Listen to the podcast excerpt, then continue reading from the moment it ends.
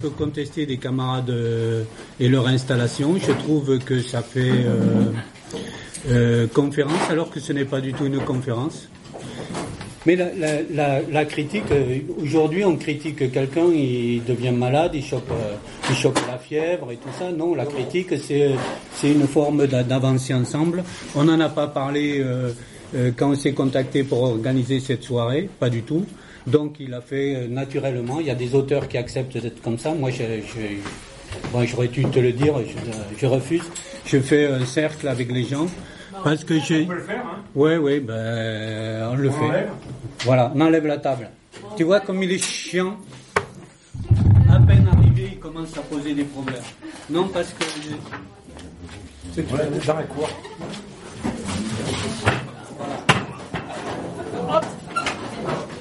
Non, mais c'est toi qui dis. Voilà, voilà. Voilà, de, de se carrer au fond tout le long des bancs, comme ça on se met, euh, on se met en là, rond. là, Voilà. ça fait bien condamné. Voilà, on. Non, mais. Euh...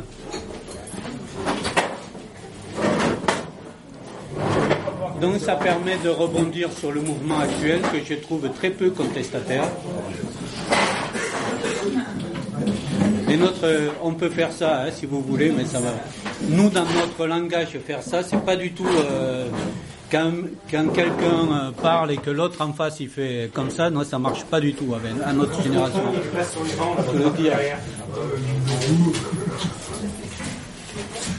Bon, on va pas critiquer les jeunes. Ce sont des jeunes, ils apprennent, donc on fait ça aussi. Si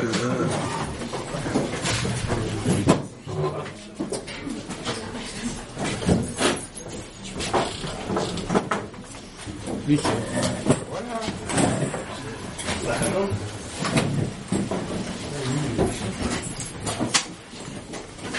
y a encore de la place devant, là, vous pouvez rentrer, il y a encore de la place sur les bancs, tous les bancs derrière, là-bas, regardez. Tout le long des murs, il y a de la place.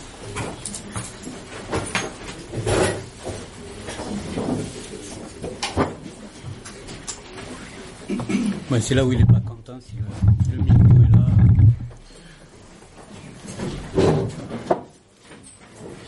Je t'ai prévenu, Je t'ai prévenu, je suis fouteur de merde. Moi, ça ne me dérange pas. Je suis euh, nanar de la vieille école.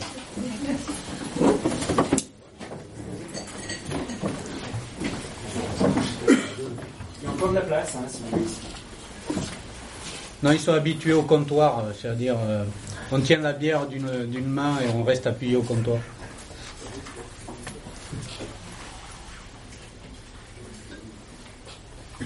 On n'attend plus que toi. Bon, s'il y a un RG dans la salle là, qui se dénonce, hein.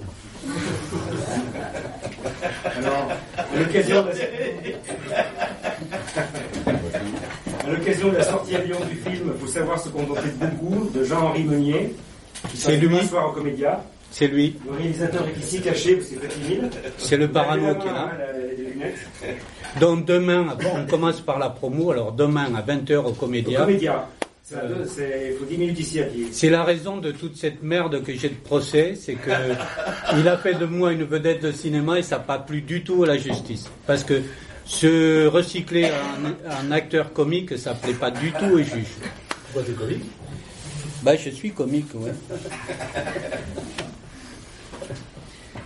Euh, Mais ils ne comprennent pas mon humour, c'est ça le problème. film de Jean-Henri Meunier où il joue son propre rôle en compagnie de Noël Godin dans Tartor, pour ceux qui ne connaissent pas. Rencontre des grippe avec Jean-Marc Rouillant, donc ça vous avez tous compris.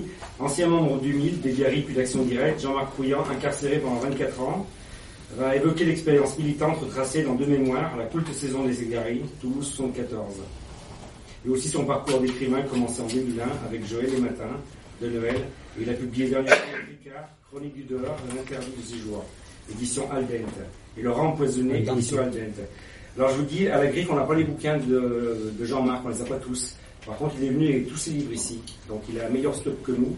Donc si vous voulez trouver des livres qu'on aura du mal à voir, ils sont tous là. Il y en a même qui sont épuisés, hein, donc Voilà. euh, qui ne sont pas distribués par les par les, les entreprises de distribution. Voilà. C'est l'occasion de les avoir, mais bon, vous n'êtes pas obligé d'avoir tous mes livres. hein. C'est menti. Surtout qu'il y en a beaucoup. J'ai passé du temps en prison, donc j'ai beaucoup écrit. Ah, comment vous voulez qu'on procède? Par des questions? Euh, Oui, alors j'explique ma journée. Parce que depuis quelque temps, elle est assez compliquée, euh, ma vie. Euh, en fait, j'ai été, obligé de. C'est pour ça que je serai peut-être pas très clair. Hier, je suis venu de mon fin fond du sud-ouest, là, et je suis arrivé à Marseille pour euh, passer euh, euh, ce matin à une audience visioconférence avec le juge d'application des peines spéciales antiterroristes.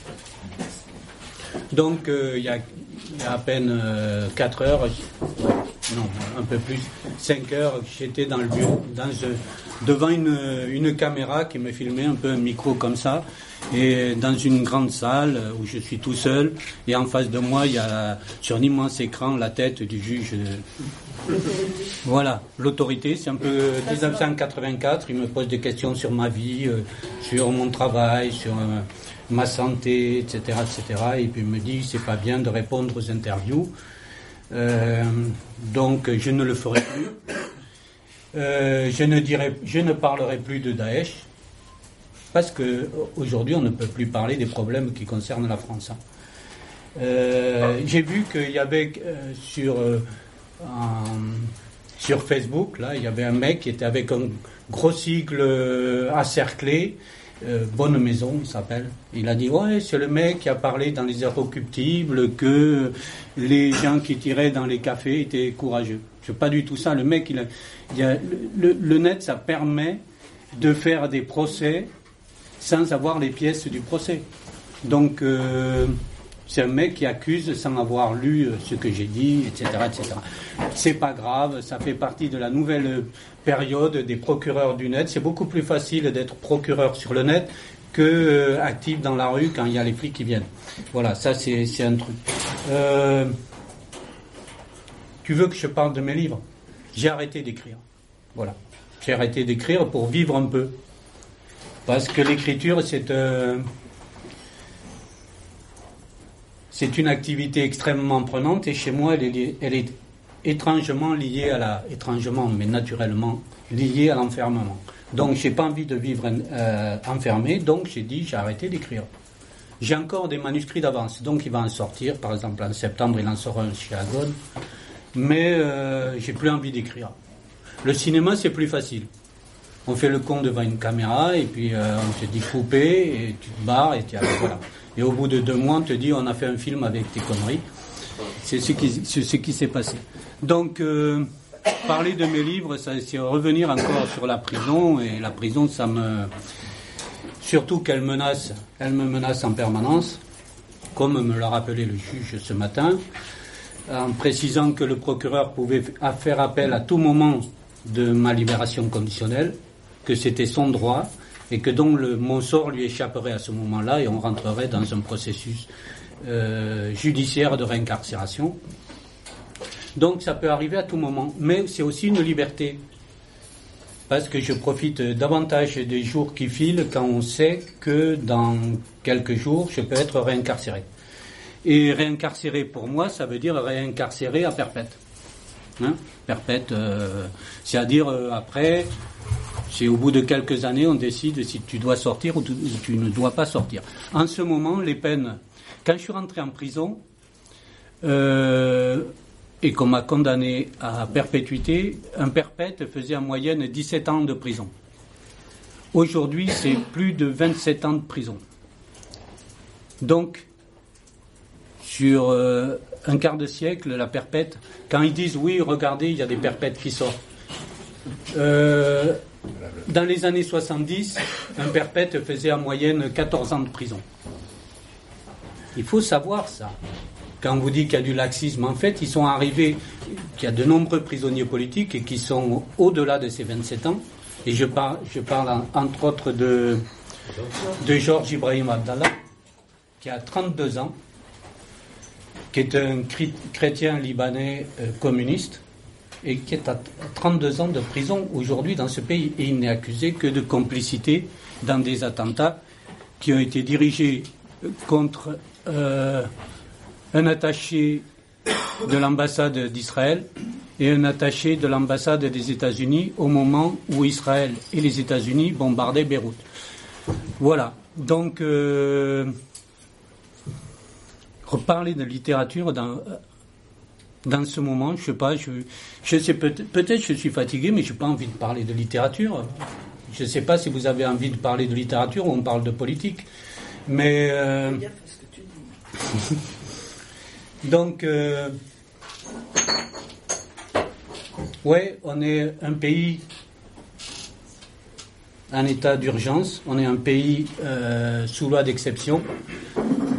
Peut-être que dans 15 jours, je serai victime de ces lois d'exception parce qu'elles ont été votées tellement là-bas vite que, comme me disait le, juge d'application de peine ce matin, ces lois sont tellement vagues qu'on pourrait incarcérer tout le monde. Sur l'apologie du terrorisme, aujourd'hui, on peut incarcérer n'importe qui. On prend un propos de, par exemple, Michel Onfray. Je suis contre la prison. Mais ça lui ferait pas, pas de mal. Mais je suis totalement contre la prison, même pour mes ennemis, je ne veux même pas entendre parler de prison mais il peut rentrer dix fois en prison. Le seul truc, c'est vous êtes gênant, donc on peut vous rentrer. Donc la loi est devenue très sélective. Elle n'est pas appliquée pour tout le monde.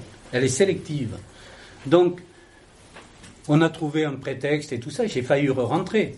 Parce que quand des ministres s'expriment et disent il faut le rentrer en prison, euh, il faut quand même que des juges commencent à en avoir un peu ras-le-bol de, de l'État policier. Et c'est vrai parce qu'on leur a enlevé du pouvoir. Par exemple, dans mon affaire, je ne veux pas tourner autour de ça parce que tu veux parler de littérature, mais dans mon affaire. Non, non, non, je suis plombier, je suis pas intellectuel. dans mon affaire, euh, je suis passé du, des flics au procureur et j'ai été renvoyé directement devant le tribunal. Moi, je pensais qu'on euh, on m'a dit non, non, c'est les nouvelles lois, euh, c'est direct maintenant. C'est-à-dire, il n'y a plus de juge d'instruction, tout le monde pop, direct dans le box. Et bon, donc il y a des, magistrats qui ont un peu résisté à ma réincarcération, donc ils ont dit non, attendez, euh, il y a plein de procédures, on va essayer d'être euh, juriste et d'appliquer les lois, donc il ne faut pas le rentrer immédiatement, on va attendre qu'il soit condamné, etc., etc. Voilà. Donc euh, parler de littérature en temps de politique d'exception, j'avais connu ça au temps du franquisme, donc je parle de mes livres là. Parce que dans deux mémoires, je parle, dans le numéro 2 et dans le numéro 3, du temps de l'époque du franquisme, des états d'exception, etc.. Et c'est à peu près la même chose. C'est à peu près la même chose. Non, euh, Hollande n'est pas l'ami d'Hitler. C'est-à-dire le, les bulles de fascisme qui éclatent dans les démocraties autoritaires, c'est pas, on n'a pas besoin d'un dictateur. C'est des formes d'autonomie des forces de répression. Et on le voit euh, aujourd'hui dans les manifs. C'est pas Hollande qui a dit euh, euh, le petit là, il faut le tabasser. Non, c'est des, bulles de fascisme comme écrivait Poulantzas sur les origines de la dictature. Il parlait, c'est dans les structures de l'État que naît le fascisme. Et en, en, ce moment, chez les flics, quand ils frappent un gamin à terre, et on l'a vu, il y a encore un an, il y avait euh, quelques blancs euh, chrétiens, comme dit euh, Todd, qui sont allés embrasser et rouler des, des, pelles aux, gardes mobiles qui sont en train de, taper sur les jeunes. Donc, on a oublié que nous vivons. Bon, je crois, je sais pas si c'est on oublie ou si c'est un, confort de dire je vis un état policier et je fais comme si rien n'avait changé alors que tout a changé dans notre pays.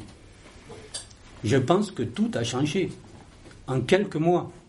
Ils sont arrivés à, perdre l'état d'exception qu'ils utilisent essentiellement, qu'ils utilisaient contre les gamins de banlieue, d'abord par un état d'urgence quand ils se sont révoltés, et progressivement en l'installant dans des zones circonscrites, les banlieues, les banlieues un peu chaudes, qui n'était pas du tout islamiste. Hein. L'état d'urgence n'est pas réservé aux, islamistes. C'est des conneries de penser ça. Déjà dans les premiers jours de l'état d'urgence, il y a 50% des gens qui ont été perquisitionnés, mis assignés à résidence, n'étaient pas du tout musulmans. C'est des écolos, c'est des mecs des ZAD, c'est des, résistants comme vous pouvez l'être.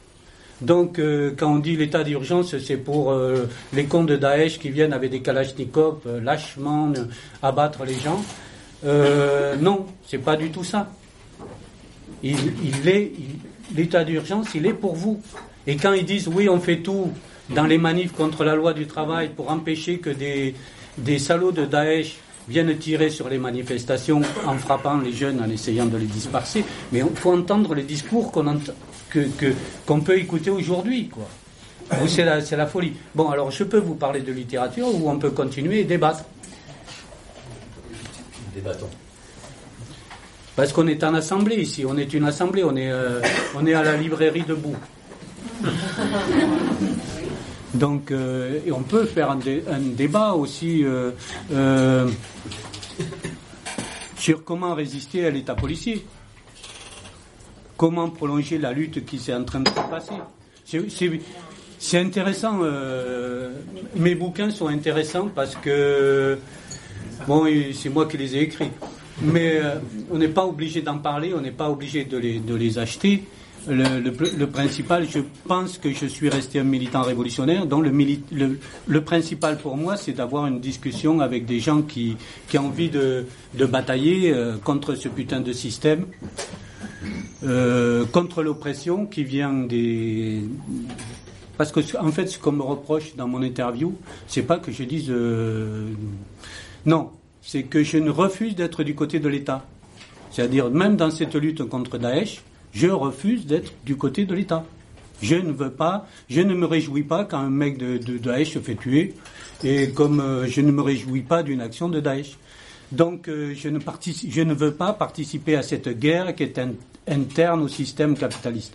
Nous avons un État bourgeois d'un côté, le nôtre que nous connaissons bien, et euh, nous avons en face un État bourgeois, totalement bourgeois, monté avec les aides de pays euh, étroitement liés à la France, et qui se font la guerre.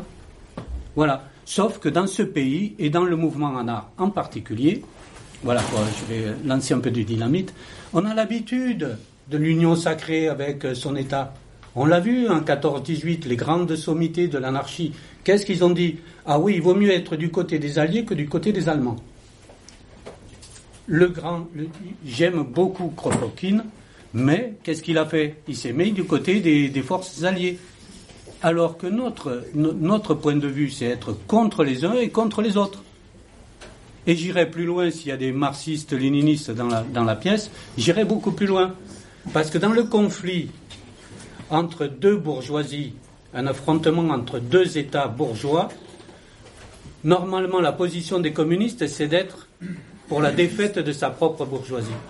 Donc nous serions, si nous étions euh, des purs et durs, pour la défaite de l'État français contre euh, l'État qui se bat actuellement au Moyen-Orient. Donc,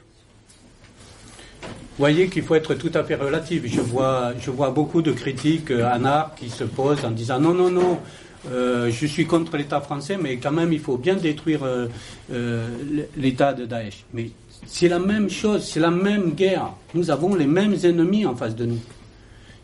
Il faut voir que je ne vais pas rentrer dans, dans le problème de l'islamisme, mais par exemple, dans les quartiers nord de Marseille, Bon, tu as tu, une seule.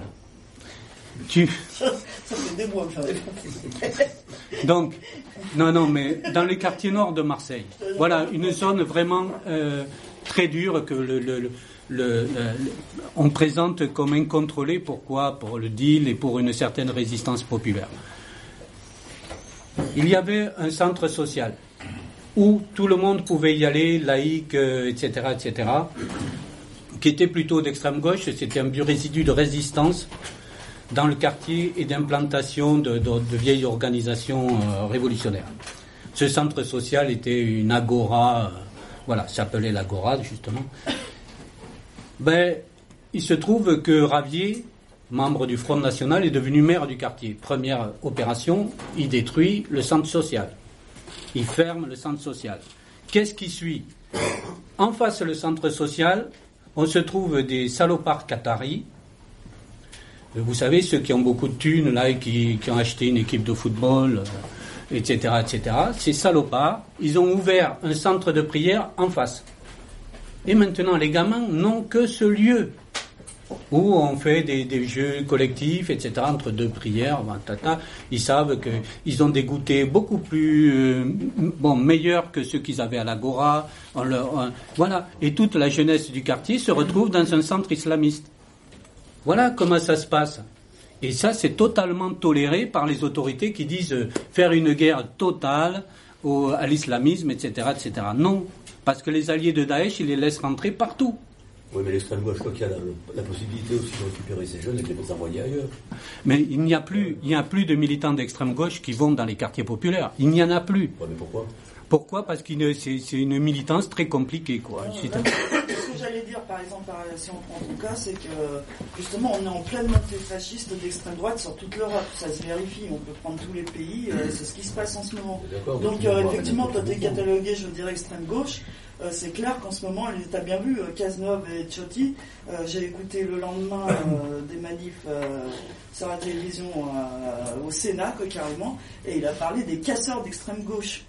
Et d'ailleurs, il s'est vendu parce qu'au début, c'était juste des casseurs, c'est-à-dire, on ne savait pas qui c'est, ces casseurs, et puis après, c'était des casseurs d'extrême gauche. Et à savoir que l'extrême gauche, depuis, depuis maintenant très longtemps, elle, elle perd beaucoup de crédit. Tu même pas un gamin de 20 ans qui est capable de dire ce mot-là.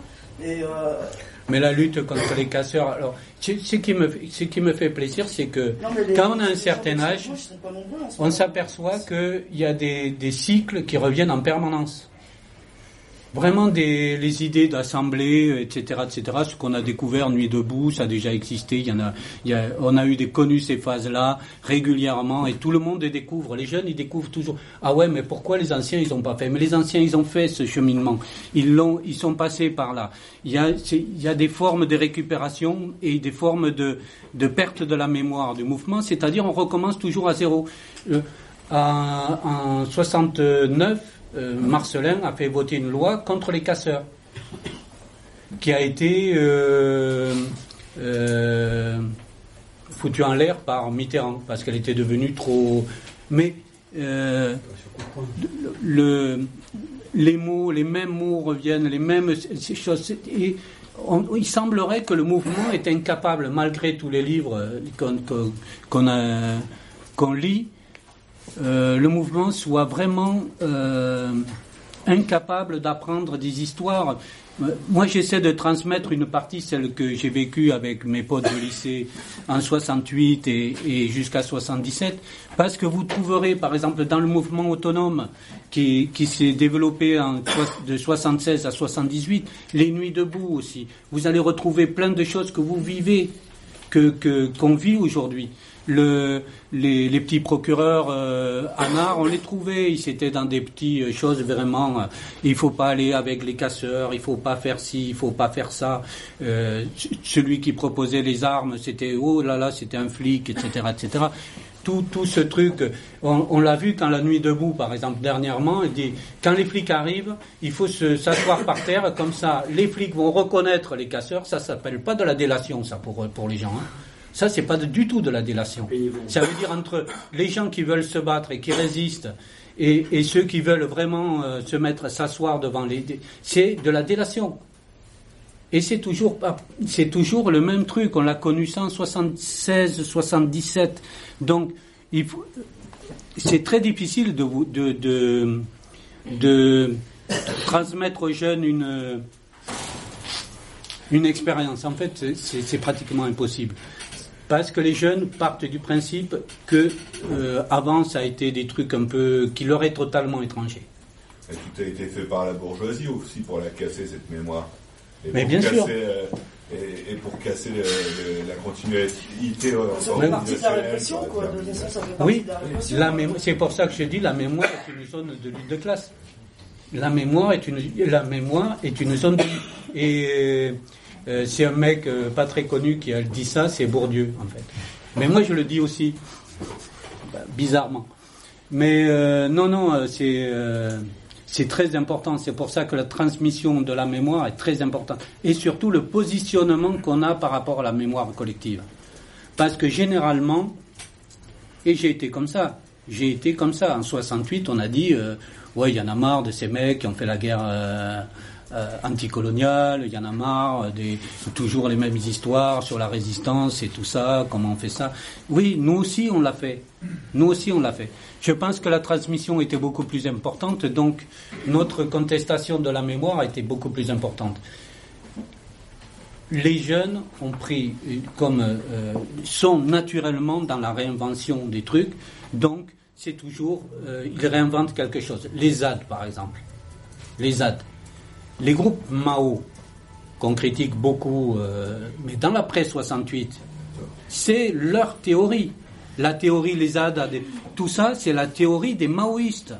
C'est complètement fou de, de, de, de devoir le raconter, mais c'est la théorie de la zone rouge maoïste. C'est-à-dire, on se pose un endroit parce que les Mao disent il est plus facile de se politiser, de se radicaliser quand on doit défendre quelque chose que quand on doit combattre directement sur, sur, euh, un problème. Donc, quand on a le recul historique, tout le discours des ZAD, pour, pour moi, je lis gauche prolétarienne, je lis euh, Mao Spontex, je lis tous ces gens qui sont allés, euh, qui se retrouvent et que je retrouve encore à Limoges, à Clermont-Ferrand, dans des zones rurales, euh, complètement perdues, où on a même projeté le film, et qui sont dans la position, depuis 69-70, euh, on est là et on défend notre zone. Ben, j'ai dit oui, ben oui, vous êtes là, quoi. Mais, euh, euh, mais quand même, quand on en parle aux gens des ZAD, ils disent ah non, non, mais on n'est pas du tout maoïste. Mais putain, t'as la, as la politique des Mao, quoi. Et, t'as pas l'idéologie euh, parce que tu crois qu'il faut rejeter les militants et tout ça, mais c'est le même truc. C'est la même théorisation. Donc, toujours, on, revit, on revit en permanence des choses. Et dans notre pays, on se refuse de poser une question. Parce que toute notre action, bon, je sais qu'il y a des gens qui disent la lutte des classes, ça n'existe plus. Mais toute notre action, normalement, est basée, essentiellement basée sur la libération du prolétariat. Donc la question est de poser où est notre classe aujourd'hui C'est la question qu'on refuse de dans ce, dans ce putain de pays. Où est notre classe? Et quand on fait une analyse de classe cohérente, on voit on n'est pas comme euh, le comité des invisibles qui dit que euh, la classe a disparu. Bon, il se peut être, euh, oui, à Tarnac, peut-être que la classe a disparu. quelques paysans, justement parce que la classe paysanne disparaît mondialement. Donc, sûrement qu'à Tarnac, elle disparaît vraiment férocement. Non, jamais il n'y a eu autant de travailleurs postés qu'aujourd'hui. Jamais il n'y a eu autant de prolétaires qu'aujourd'hui. C'est-à-dire que ce qui s'est passé, le moment historique dans les années 80-90, c'est que pour la première fois de l'histoire de l'humanité, la classe la plus nombreuse au niveau mondial est le prolétariat. C'est-à-dire des gens qui vont bosser dans des usines, qui vont perdre leur vie, au travail segmenté. Il n'y en a jamais eu autant. C'est-à-dire que quand moi je faisais la guérilla, c'était la classe paysanne qui était la classe majoritaire mondialement, c'est ça depuis le néolithique. Donc,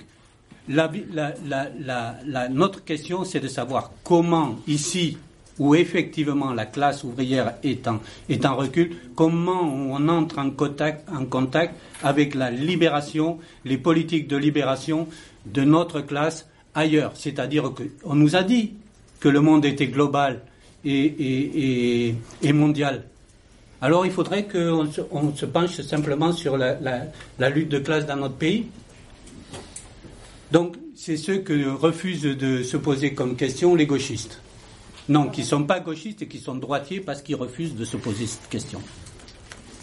Euh, si je peux me permettre, euh, des fois tu parles un peu, c'est comme un ancien, parce que c'est des mots qui sont. Mais je suis un vieux. Non, mais qui, parlent, qui, euh, c'est pas tout à fait juste, parce que justement les choses se sont déplacées. À savoir qu'aujourd'hui il y a les précaires. Et donc dans les discours des gens comme toi, ce qu'il faudrait dire, c'est ça aussi. Parce qu'en réalité, l'ouvrier dont tu parles, il a quasiment disparu, puisque les gens, sur un an, ils peuvent faire, euh, par exemple, 50 contrats. C'est-à-dire, c'est plus les ouvriers de la même usine comme avant qui se parlaient, qui voyaient leur patron arriver à l'usine le matin. Le patron, il est à l'autre bout du monde. Et avec la flexibilité, moi ça m'est arrivé parce que les gens ils n'ont pas toujours compris ce que c'était la flexibilité.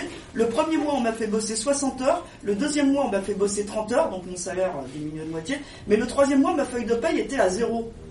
Et ces gens-là c'est des sans-voix. Donc dans le discours des gens comme euh, toi et de ta génération, faut bien voir que c'est bien pire que ce que tu dis. C'est qu'aujourd'hui le précaire, et t'as vu dans les manifs, c'est carrément ça. C'est la précarité, parce qu'en réalité ces ouvriers, aujourd'hui, c'est pire que ça, ils ont renversé le problème. Non, le mec il bosse, réellement il y a moins de travail parce qu'on nous a enlevé les métiers de nos mains, il n'y a plus de métier. C'est pas ça le métier aujourd'hui. T'as pas quelqu'un qui éprouve de la satisfaction en, bosser aujourd'hui. T'as que des boulots de merde. C'est ce que c'est ouvrier aujourd'hui C'est de la téléphonie où les mecs ils jettent par la fenêtre une fois qu'ils ont Non, les, les, les, le, boulot ici. Alors, ce que je peux te dire, c'est que euh, la précarité est, un, est, un, est liée aux formes de travail aujourd'hui et à la forme de production. C'est-à-dire que tout ouvrier est précaire. Les ouvriers de Continental qui étaient, qui étaient euh, postés, ben, du jour au lendemain, ils sont devenus précaires parce qu'ils ne savaient pas, ils n'ont pas conscience. C'est la même chose quand je dis, moi, je suis en conditionnel, en liberté conditionnelle, mais j'ai la chance de le savoir. Alors que beaucoup d'entre vous, ne savent pas qu'ils sont en liberté conditionnelle et qui peuvent être emprisonnés, comme, euh, lors des manifestations dernièrement. Il y a un certain nombre, on n'arrive pas à voir les chiffres parce qu'il y a, peu de gens qui coordonnent la lutte contre la répression aujourd'hui, comme beaucoup de gens sont rentrés. Je ne sais pas, moi je connais individuellement des cas, mais il n'y a pas de d'organismes antirépressifs qui divulguent le nombre de, de, personnes arrêtées dans les manifs, condamnées et incarcérées. À Lyon, il y a une caisse de solidarité des témoins. Qui, euh, la dernière manifestation, il y a eu 22 personnes arrêtées. Donc ici, il y a plusieurs caisses de solidarité qui se réunissent. Et en général, on paye les avocats, on paye les amendes pour les faire sortir le plus vite possible. Et on a de la griffe et de la caisse qui vont directement, quand il y a une manif le mercredi, le jeudi, ils sont en comparution immédiate. On vite prendre les noms et on diffuse dans les manifestations des noms d'avocats. Ça, c'est bien localement. Comment on le fait euh, au niveau Après, de. Pour au niveau national. Voilà. On fait, on fait sur Lyon. Parce que là, à, Clermont, il y a, euh, j'avais été invité par un groupe et évidemment, il y a quelqu'un qui est venu s'exprimer que depuis le début des, des, manifs, euh, il avait neuf procès contre lui et ils ont fini par l'incarcérer. Ils ont trouvé une manif et ils l'ont incarcéré. Donc, il, y a, énormément de gens qui sont incarcérés. Je ne sais pas pourquoi ça parlait de, je parlais partais par, de ce côté-là. Non, c'est par rapport aux précaires. Voilà, il y a beaucoup de, personnes qui sont sécurisées, qui se croient sécurisées, mais en fait, ils sont précaires parce que le, patron décide de fermer l'entreprise et ils se retrouvent à la rue. Il n'y a pas, c'est pas besoin que le mec soit intérimaire ou un, CDI euh, pour être précaire.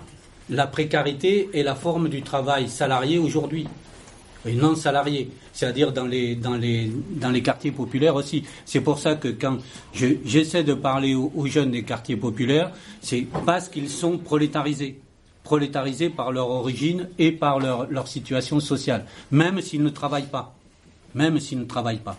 Donc, euh, parce que le chômage, c'est pas.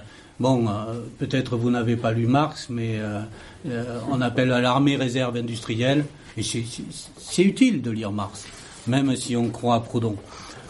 Mais. Il y a aussi tout un paquet de précaires qui ne sont pas travailleurs, qui sont juste même pas éligibles au travail, qui sont complètement désocialisés, qui sont oui. qui sont. mais oui. C'est une partie-là de la population elle devient de plus en plus importante, ça a tendance à se valoriser. Mais c'est les si si si si si pour des salaires aujourd'hui on parle carrément d'exclusion quoi. Donc c'est bien. Non non non non. C'est il faut toujours penser le travail aujourd'hui au niveau global et mondial. Nous sommes une armée de, de nous sommes ceux qui sont précaires extrêmement précaires et je le suis aussi nous devons, nous existons parce qu'il y a des ouvriers postés qui travaillent à la chaîne en Chine, en Inde et dans tous, les, dans tous ces pays où il y a un nouveau prolétariat. Et notre, notre précarité est en rapport avec ce travail-là.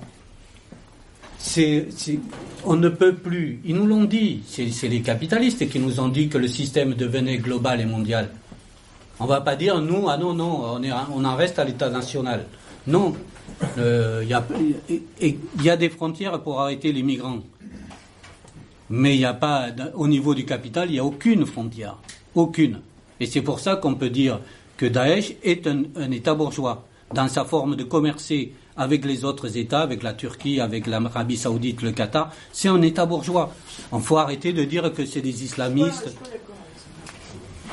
justement, c'est des perdus. C'est des perdus du monde d'aujourd'hui. Non, mais c'est pas du tout des perdus. L'armée de Saddam Hussein, c'est pas des perdus. Il faut arrêter de, dire que ce sont des islamistes.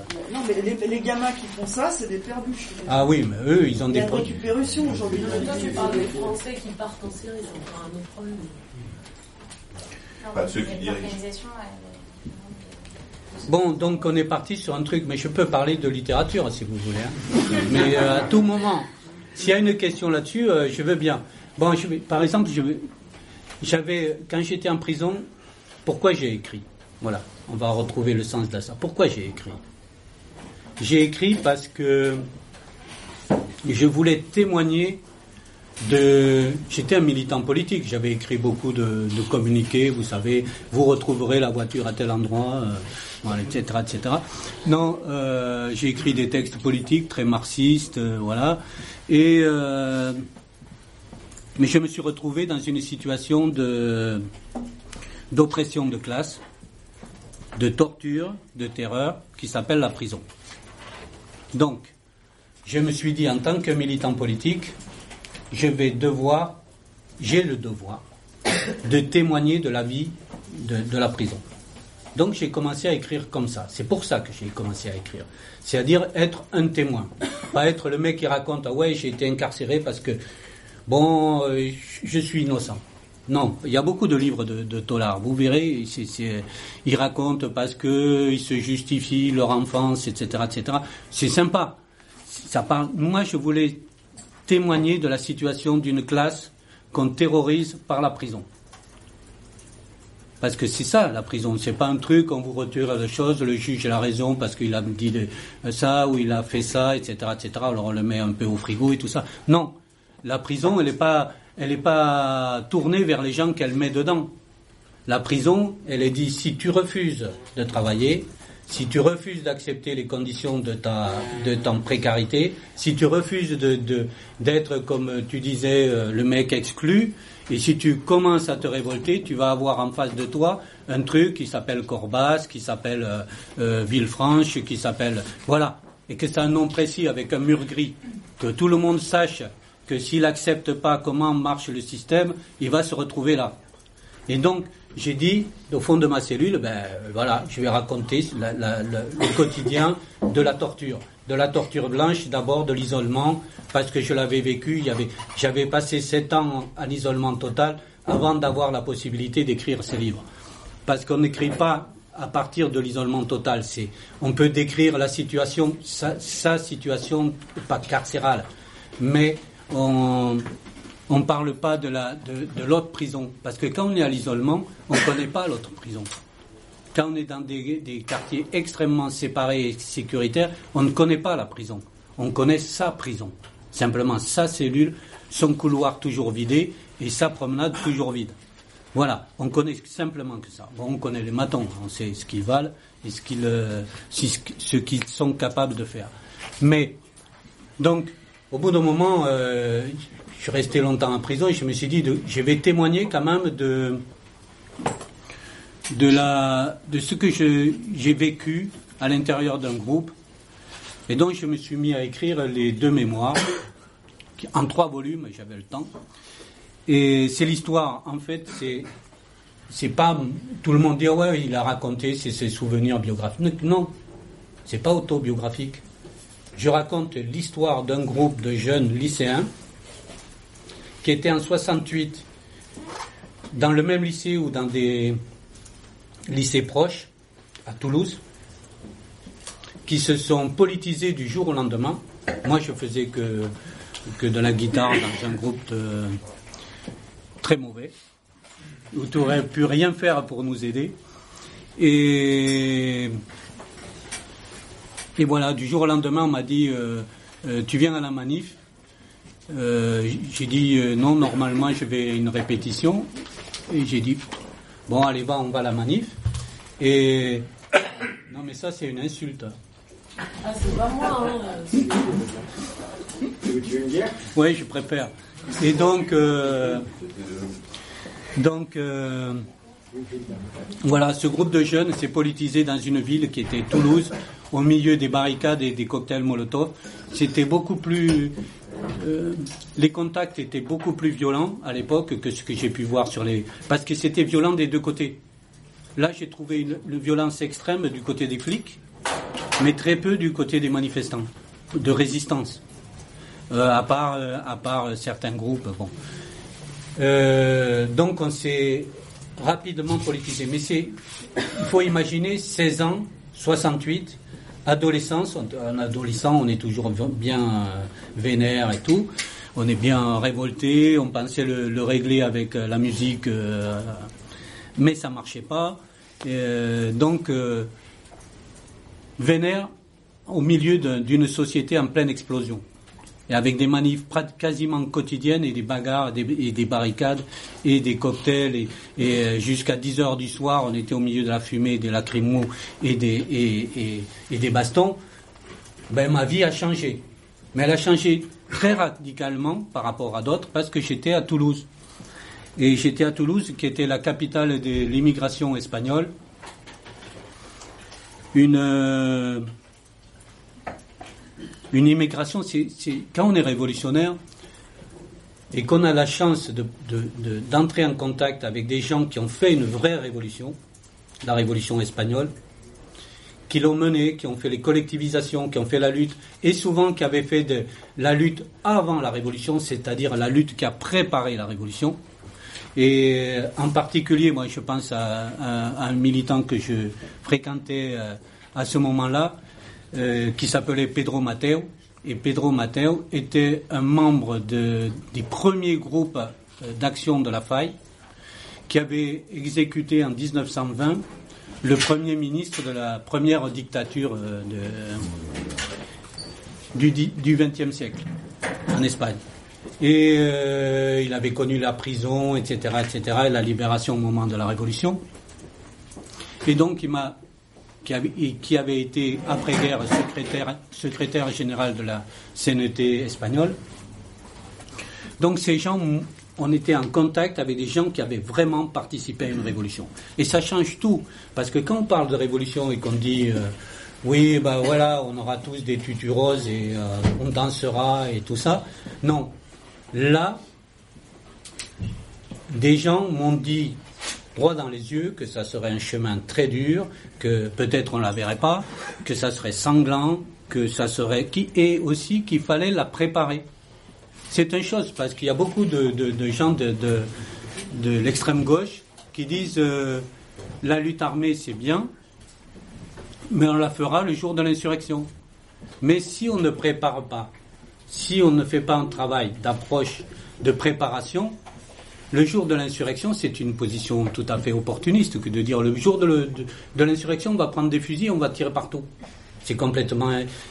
Le jour de l'insurrection à Barcelone, tout le monde parle de Barcelone, etc., etc. Le jour de l'insurrection à Barcelone, les groupes d'action de la faille avaient organisé une, entre, une, euh, une usine d'armement clandestine, une usine d'explosifs clandestine, une usine de grenades clandestine, c'est-à-dire qu'ils avaient des camions d'armes prêts à être distribués au peuple le jour où ils Parce qu'ils avaient préparé. Et en plus, ils ont perdu. Non, ils ont perdu, c'est c'est pas sur, sur cette bataille qu'ils ont pris. Ils ont, ils ont pris pas- la moitié d'un pays quand même. Et, et les autres forces révolutionnaires n'étaient pas prêtes à ça. Ils sont attendus que les casernes soient prises par les anarchistes, soient prises par les anarchistes pour s'armer. Mais les anarchistes avaient déjà, avec une multitude de tentatives d'insurrectionnels et tout ça, s'étaient préparés à une insurrection révolutionnaire. Donc, quand on parle de, ce qui influence ma trajectoire, c'est cette rencontre avec euh, ces, militants anarchistes espagnols. C'est pour ça que même devenu communiste, j'ai un profond respect pour ces camarades. Bon, je ne vais pas parler pendant 8 heures, en plus de là, je vais boire. Donc, je, où on installe un? Ah ben, tu as fait une digression, donc tu étais, tu expliquais pourquoi tu. Alors, pourquoi? Et justement, heureusement qu'il me, Ils vont pas te laisser en fait. Ben voilà. Non. Après, c'était essayer de transmettre ce que j'avais vécu avec ce groupe-là, ce groupe de jeunes. Nos contradictions jusqu'au euh, fait de rentrer à Barcelone dans la clandestinité et aller se battre euh, les armes à la main euh, à Barcelone. Quand on est à Toulouse et que, bon, moi j'ai des origines aussi espagnoles, bon, pas espagnoles, catalanes. Maintenant, il faut être vraiment clair, autrement, ça fout la merde.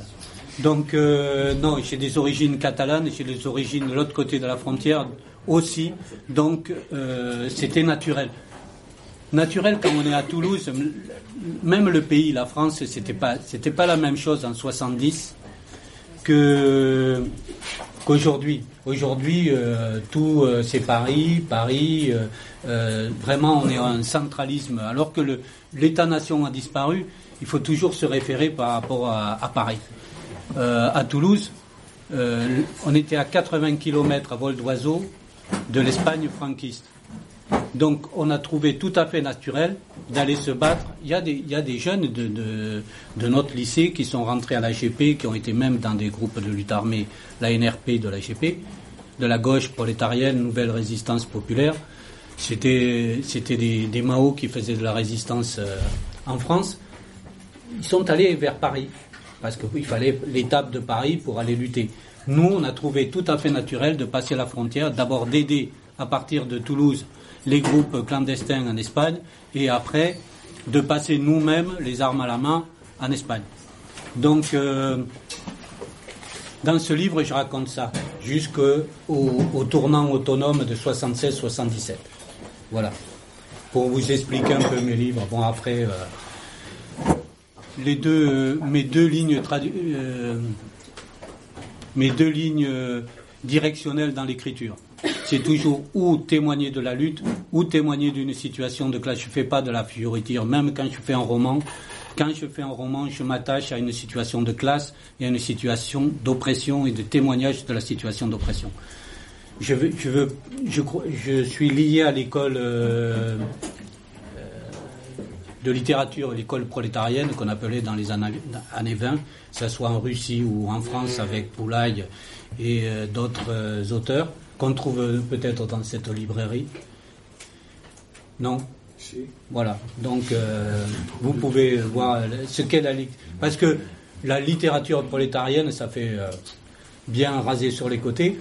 Mais non, c'est une école extrêmement qui peut, où les libertaires ont euh, énormément d'influence et qui ont tenté de résister à la normalisation euh, stalinienne de, la littérature. Mais c'est vrai que c'est une école de, sur la façon d'écrire par rapport à son sujet. Mais ça ne sera pas le sujet de ce soir. Euh, je vais simplement que vous vous exposez en, tant que vous voulez, pas, tant que vous ne voulez pas parler, je vais être obligé de parler. Moi, je pense que tu es modeste parce que j'ai lu, euh, j'ai fini hier euh, Paul des Épinettes sur l'enfermement, sur l'enfer carcéral. Je trouve que j'ai vu, j'ai, j'ai lire les gens qui ont fait des témoignages sur la prison, des gens comme Mousseau, tout ça, qui ont une version un peu chirurgicale, ils expliquent ce qu'ils ont fait, ce qui leur est arrivé. C'est simple, on comprend tout de suite. Moi, je trouve qu'il y a une très très belle qualité d'écriture, il y a une très belle plume dans les bouquins. On prend plaisir à les lire, et en même temps, c'est encore plus horrible quand on les lit, quand c'est bien écrit sur l'enfermement d'un Paul des épinettes, sur la maladie, gens qui vraiment, on se croit dans la cellule, quand on lit, on transpire, on s'y sent, quoi. on est vraiment très très mal. C'est oui. une continuité de la société extérieure, un peu comme tu l'expliques. Euh. Oui, mais euh, oui, c'est quand tu fais littérature. Non, non, c'est important. Oui, je pense que la présentation. Je pense que par exemple, si j'ai accepté de faire un film avec Jean-Henri Meunier, c'est parce que j'avais vu tous ses films et qu'il a une grande qualité de, de, de par rapport à son sujet d'image. Il faut avoir le, le pour faire, tu, tu, tu, écris une phrase, mais ce qui est important, c'est que les gens ressentent ce que toi tu as, tu, tu veux faire passer ou que tu as vécu. Et oui, si, si tu écris 800 euh, pages contre, comme euh, Floréal Quadrado, en racontant des, des, des conneries, euh, effectivement, tu peux, tu, tu lasses la personne. Moi, je, je crois à une, écriture dynamique et à une écriture euh, littéraire. vraiment littéraire. J'écris pas en document. Mais quand j'ai fait les, les, deux mémoires qui sont traduits en Espagne, il y a des moments de bonheur. Parce que quand je suis au fond de ma cellule, que j'écris, et que j'écris certaines choses, et que dix ans après, il y a un mec qui vient et te dit, bon, voilà, moi j'étais, on était avec un groupe, euh, c'était chaud avec la police, on voulait faire une action, on ne savait pas fabriquer du truc. Et je me suis rappelé que dans un de tes livres, tu expliques les proportions. Mais moi, je les ai expliquées parce que j'ai raconté euh, ce qui se passait avant. Et que les mecs aient utilisé ce qu'ils ont lu dans ce livre, ça fait que mon livre, il est vivant dans la lutte actuelle. Tu comprends? Non, mais c'est pas. Moi, je raconte, c'est-à-dire, je dis pas faites des cocktails Molotov en mettant des amorces dessus, et, parce que euh, euh, là, il y a peu de temps, j'étais avec un, groupe extrêmement de casseurs, extrêmement violents, des petits lycéens de, Paris et du Nord, et il me disait, mais tu sais, dans les, quand ça chauffe bien, on aimerait bien jeter des, cocktails, mais les allumer avec euh, un, briquet. Je dis, mais qu'est-ce que c'est cette histoire? Vous, allez, vous avez vu quoi ça? Et donc, moi, je dis rien. Je dis rien. Moi, je dis, à notre époque, euh, euh, c'était auto-allumé. C'était auto-amorcé, c'est-à-dire que le cocktail il tombait, il, se cassait, il explosait. Il n'y avait pas besoin de, de, faire comme ça au Moyen Âge. Alors, je leur dis, il y a un excellent auteur qui s'appelle. Euh, oui, euh, Joliot Curie, euh, tu vois, qui peuvent trouver ce truc-là. Marius Jacob aussi, très bien. Très bien, Bon. La pyrocombustion. Voilà. Et donc. Voilà, moi je vois que j'ai affaire à des techniciens. non, mais ça, c'est aussi de transmettre ça, ce petit détail, ça fait plaisir. Ça fait plaisir au cœur parce que moi, je ne je cherche pas à être le putain d'écrivain reconnu parce qu'il a une écriture, un style magnifique. J'ai du style par chance. Hein, bah, pour dire euh, j'ai du style, ça veut dire t'écris, tu tu fais passer bien tes trucs par, par l'écriture. Mais l'importance, je reste un militant révolutionnaire, c'est-à-dire mon importance, c'est témoigner d'une situation d'oppression et transmettre quelque chose qui puisse être utile aux gens aujourd'hui. Autrement, euh, Autrement, ça reste que de la belle écriture et ça n'a pas de, fond. Voilà. Moi, je me suis un peu animé là sur cette question. Quand on refait toujours les mêmes époques, tu parlais de 68, on n'apprend pas du passé. Quand je vois actuellement les dernières manifestations qu'il y a eu et la répression, la répression qu'il y a eu place du pont, où les flics ils ont chargé, ils ont tapé sur tout le monde, ils balançaient les grenades à ras des oreilles en l'air au lieu de les jeter au sol. D'un seul coup, les jeunes qui étaient cagoulés, qui avaient juste des canettes ou des yeux pleins de peinture, qui étaient donc euh, assez démunis face à la répression, se posent la question, ils vont voir les lieutenants, mais comment on pourrait faire de... On, connaît des principes, mais bon, on ne pourra pas ici ce soir. Mais tout le monde, à chaque, à chaque époque, selon la répression, plus elle est forte, hmm. chacun se dit, on va pas se laisser sans rien faire. Donc il y a toujours la même révolte qui se fait. Quand je dis c'est peut-être faux, on va pas se passer notre vie et prendre des flics, alors qu'il y a des élus qui votent des lois. C'est nous responsables. Hmm. Je sais pas comment. Je, me, pose des questions sur euh, ce mouvement, comment il va. Euh, s'il va rentrer chez lui avec ce sentiment de défaite, de s'être fait hacher menu par les flics, parce qu'il y a toute une génération qui a vu ça.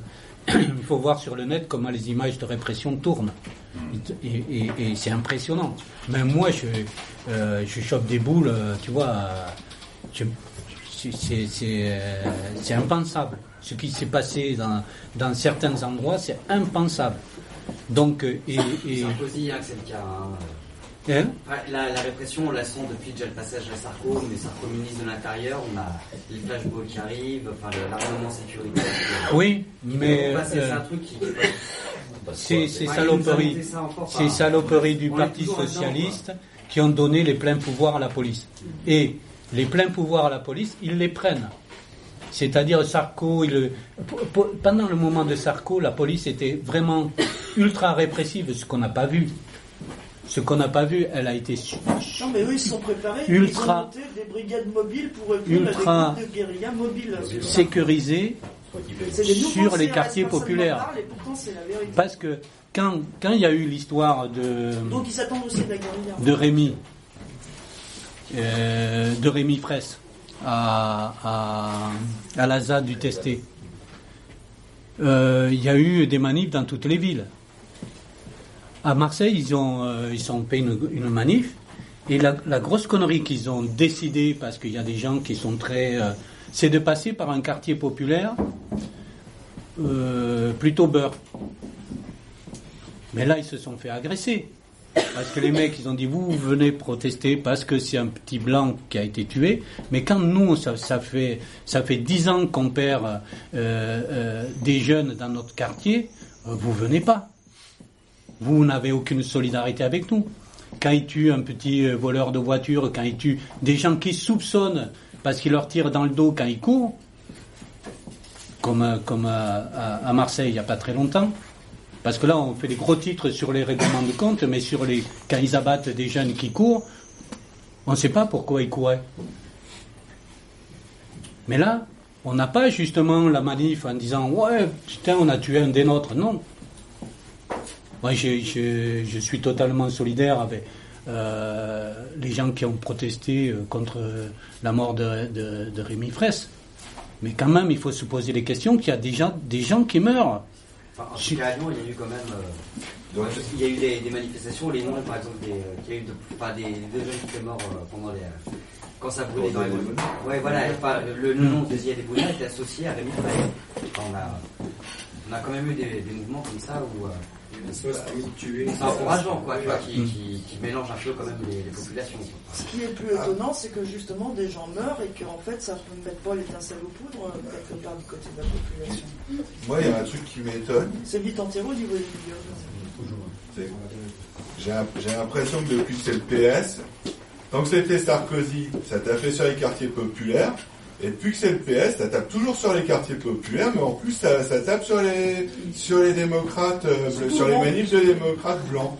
Surtout le monde, parce que c'est 117 000 personnes. Oui, à un moment donné, surtout, moi, je pense personnellement qu'il faut prendre nos responsabilités collectives. On fait souvent des constats, mais peut-être qu'il faut aller au-delà du constat. Il faut peut-être avancer un peu plus. Quoi. D'ailleurs, demain, il y a des actions prévues. On a une à 14h30 au skatepark euh, La Guillotière. Il y a un rendez-vous. Voilà. Mais c'est. Après, il y, a des choses simples à faire. Là, par exemple, avec la loi El Khomri, il y a des blocages économiques à faire. À un moment donné, la France, elle a une autosuffisance de 2-3 jours. Quoi. Si, si, tout commence à se bloquer, si euh, le ferroviaire se bloque, si les, routiers se bloquent, etc. C'est la base. Hein, ouais, mais du coup, c'est aussi une question de solidarité. Et aller la chercher ailleurs que dans notre petit cercle de militants ou de blancs ou de nanana il y, a le fait aussi que pendant là, pendant 25 ans, il fallait obligatoirement être pacifiste. Moi, je m'en souviens parce que tout le monde a mené une guerre. Il fallait Donc, absolument être pacifiste. Il fallait manifester comme des boutons avec le sourire aux lèvres. Et ça, c'est tous les anards, c'est tout le monde. C'est tout le monde qui a pris cette Donc, 25 ans comme ça. Pendant 25 ans, les oligarchies financières se sont fondées. Et nous, il fallait défiler avec le sourire. Moi, ça me. Genre, tu fais enculer, mais en plus, tu le droit de sourire. C'est juste ça. Ah, déjà, en bon, arrêtons de dire qu'il y a des casseurs. Disons que c'est de la résistance. Non, mais je mais oui, ça, c'est du pacifisme, on l'a fait pendant 25 ans quand même. Mais les casseurs, ils vont les défendre. Ouais, offensif face à des gens qui attaquent, quoi. Mais par exemple, il y a plein de, il y a plein de petits euh, des petites choses qui se font pas, que nous on faisait régulièrement dans le mouvement autonome. Je parle de la période 76-79 pour les qui a, vu la naissance d'une organisation dont on ne peut pas dire le nom ce soir. Euh, par exemple, nous on faisait, euh, euh on décidait euh, journée sans banque. Par exemple, à, Toulouse, on ne mettait pas de l'explosif. On mettait simplement du Saint-Ofer dans toutes les, serrures. Le Saint-Ofer, c'est une soudure à froid pour les non-pratiques. Donc on glissait euh, dans, on était euh, une cinquantaine et on faisait, on marchait dans la rue et à chaque euh, serrure de banque, on, mettait du Saint-Ofer. C'est-à-dire que le matin, quand ils sont venus pour ouvrir les banques, les mecs ont dû appeler tous les tous les, réparateurs, etc., etc. Donc, euh, euh, ça a été une journée sans banque. Mais c'est nous qui décidions que ça allait être une journée sans banque. Par exemple, dans l'opération à Paris du journée euh, sans métro, on a, c'est-à-dire une grève qu'on décidait minoritairement et très minoritairement, mais à, à 200, 300 personnes, on était allé saboter tous les, c'était le début des machines électronique pour les, tickets de métro, et avec une petite pipette à, acide, on mettait euh, dans la fente, ce qui fait que les machines sont tombées en panne à Paris. Imaginez euh, euh, donc le bordel à Paris, dont ils étaient obligés de refaire venir des, des poinçonneurs. Ça a été toute la journée un bordel monstre dans les, dans les. Mais il y a plein d'imagination. C'est pour ça qu'on disait euh, le, slogan de, de 68 autour de l'imagination, c'est aussi dans la lutte. L'imagination au pouvoir, c'est trouver plein de petits trucs qui de ne pas se retrouver face au CRS. Pour le moment, il n'y a pas le rapport de force. Il n'y a pas, dans ce mouvement, il n'est pas encore euh, assez mûr pour avoir le rapport de force. Donc, pensez à une guérilla, mais d'une guérilla de très petit niveau, où les gens peuvent, peuvent agir. Là, déjà, je suis euh, passible de la prison pour ça. Non, tu parles du passé, comment ça se fait? Voilà, ça se fait, voilà, à l'époque, ne le faites pas. Surtout, ne le faites pas. Donc, non, non, il y a, y a l'imagination et la contestation. Parce que on me dit, oui, euh, le mouvement est encore tenu par plein de, euh, de barrages. Il y a plein de barrages dans ce mouvement. Oui, il y en a plein. Euh, mais historiquement, ce mouvement a la, grande chance de ne trouver en face de lui aucune force organisée, à part la police, politique ou répressive, qui soit capable de réprimer ce, ce mouvement. Parce qu'en 68, avant de rencontrer les CRS, on était obligé de bousculer le, service d'ordre, la CGT. Parce qu'en face de nous, il y avait le Parti communiste qui était hégémonique à l'époque et qui disait que nous étions des casseurs, des irresponsables, des aventuriers, exactement ce que nous étions d'ailleurs, comme quoi ils avaient raison, mais, mais euh, pas avec autant de méchanceté, euh, on était plutôt des joyeux casseurs, irresponsables et aventuriers. Mais, donc, aujourd'hui, il n'y a aucune force capable d'arrêter ce mouvement, ou du moins de le détourner, sauf des gens dans le mouvement lui-même. Comme il s'est passé 25 ans d'extrême euh, tranquillité, le mouvement a produit des, opportunistes dans son sein. Et ces opportunistes, s'il y a une radicalisation, ils vont échouer le, front, le frein c'est ces opportunistes, parce que le mouvement, dans son, dans son pacifisme, dans sa euh, tranquillité au cours de ces années, a permis des gens de se dire toujours révolutionnaires et d'avoir en fait une pensée totalement petite bourgeoise et répressive par rapport au... Pire, pire, c'est parce que c'est dans nos cercles, dans nos cercles. C'est pour ça, c'est-à-dire la radicalisation de la lutte permet d'éliminer les opportunistes.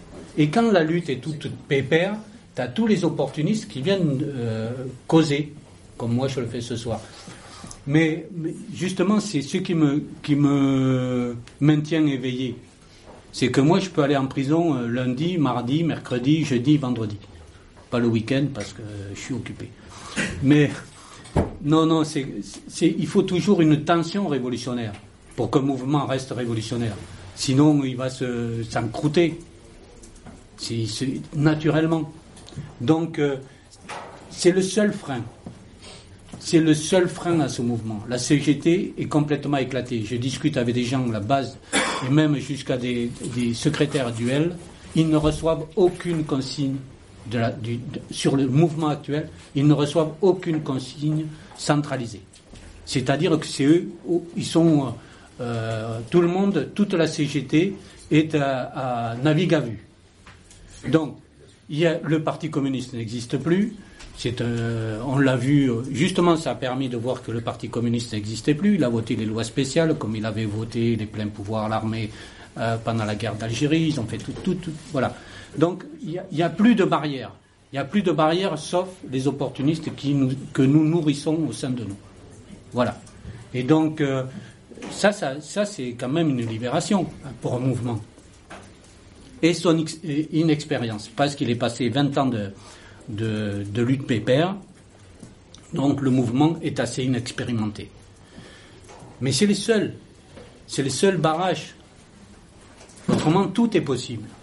Pas pour une insurrection, hein, mais pour une lutte vraiment qui nous réveillent la conscience, qui nous mettent en avant, etc., etc. Pas seulement ça, mais sur d'autres problèmes que nous, nous pouvons tous avancer euh, dans cette lutte.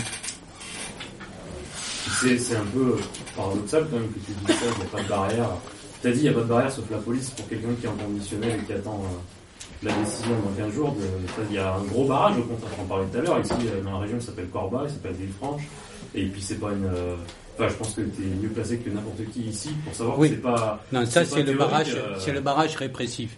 Ah c'est que oui oui non ça c'est c'est bah, on sait on sait que aujourd'hui qu'il était euh, oui. euh, moi je je trouve que a servi d'exemple dans les années je trouve que cette euh, que je suis pas un expert de la de la lutte des rues. La police aujourd'hui avec les unités mobiles sont habitués à la lutte de black bloc. Et ils se sont formés contre les black blocs c'est-à-dire qu'ils ont 20 ans d'expérience contre les Black Blocs. Il faut trouver une autre solution que le Black Bloc. Il faut trouver d'autres formes de lutte de rue que le Black Bloc. C'était super, ça a été une résistance qui a existé, mais aujourd'hui il faut faire autre chose parce qu'il faut le principe de la guérilla, le principe, parce que le principe de notre lutte des faibles aux forts, c'est la guérilla. Donc le Black Bloc, c'est une forme aussi de guérilla. Mais il faut trouver que, les formes de guérilla aujourd'hui soient capables de, de, contourner, de contourner les formes les plus évidentes et les plus expérimentées de la répression policière. ça, avec qui tu as fait un film justement euh, par rapport à mais Noël, la, lutte révolutionnaire n'est pas, il n'y a pas seulement, je, le pense sincèrement, c'est pas simplement se mettre un flingue à la ceinture et rentrer dans la clandestinité. C'est une des formes. À un moment donné, ça a été d'une partie de la jeunesse et, de, moins jeunes de rentrer. Non, non, mais non, non. Mais je, ne pose pas. Pendant des années, on nous a dit oui, mais c'est mieux d'être dans le black bloc que de prendre une arme. Mais je, dis mais non, c'est pas, opposé. Le problème, c'est qu'il y a des milliers de formes de lutte et des milliers de formes de, résistance. Il faut trouver les bonnes, celles qui soient les plus, les plus euh, euh, farouches par rapport à, l'État. C'est comme quand on me dit, euh, moi je fais pas une action parce qu'elle est illégale. Ou tu as un mec qui te dit, ouais, mais, mais ça c'est connerie de l'égalité. Non. Quand on se réfère à la loi, ça c'est un texte de Lukács. Vous, devez avoir ça, euh, ce truc. Lukács euh, dans, dans, dans, la librairie, à moins que ce soit un marxiste, vous ne le prenez pas, qui a écrit un texte l'égalité et illégalité.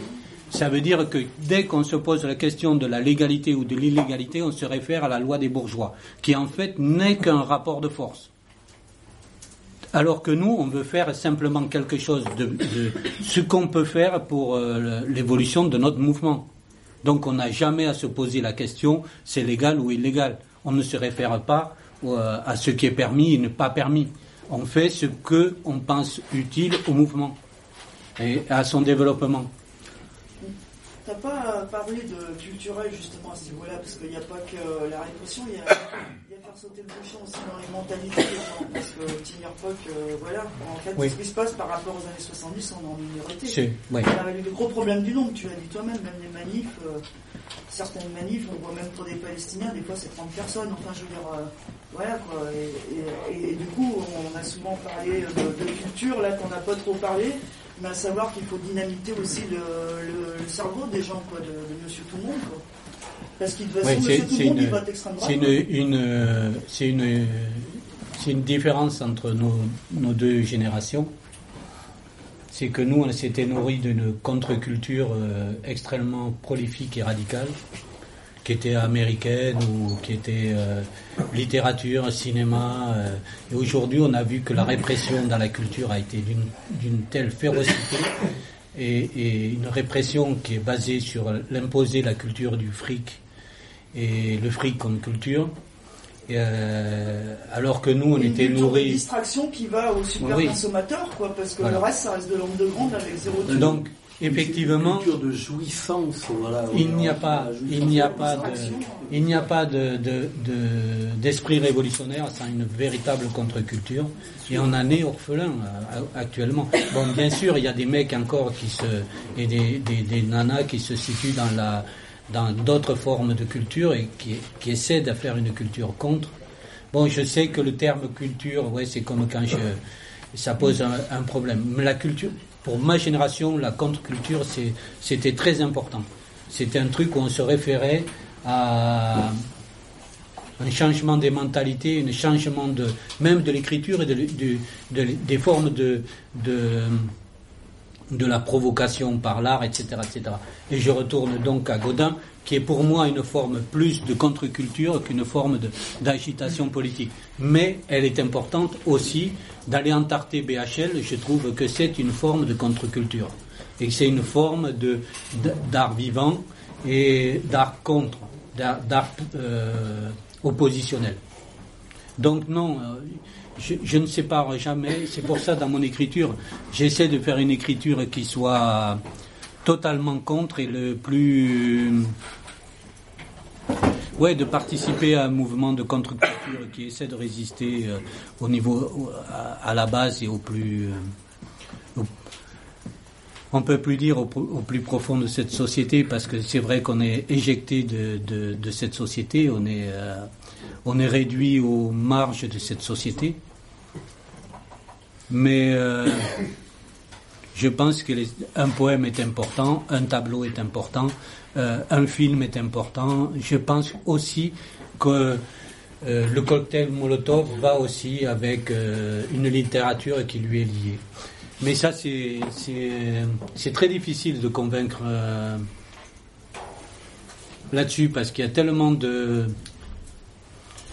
d'un discours idéologique autour de la mort de l'art donc de la mort de la culture, qui je l'ai défendu hein, parce que en étant en art, été un peu situ, donc j'ai cru que et, c'est pas vrai. C'est une pensée, c'est justement une pensée de c'est la, culture du fric qui est la culture liée au fric, liée à la notoriété qui est morte, qui est un, qui est un paillasson euh, empaillé mais il existe d'autres formes culturelles. Par exemple, euh, avant que le rap soit empaillé ou que la street culture soit empaillée, c'était une vraie culture de la rue et une vraie culture des, masses opprimées. Bon, là vous m'avez épuisé là sur ce coup-là.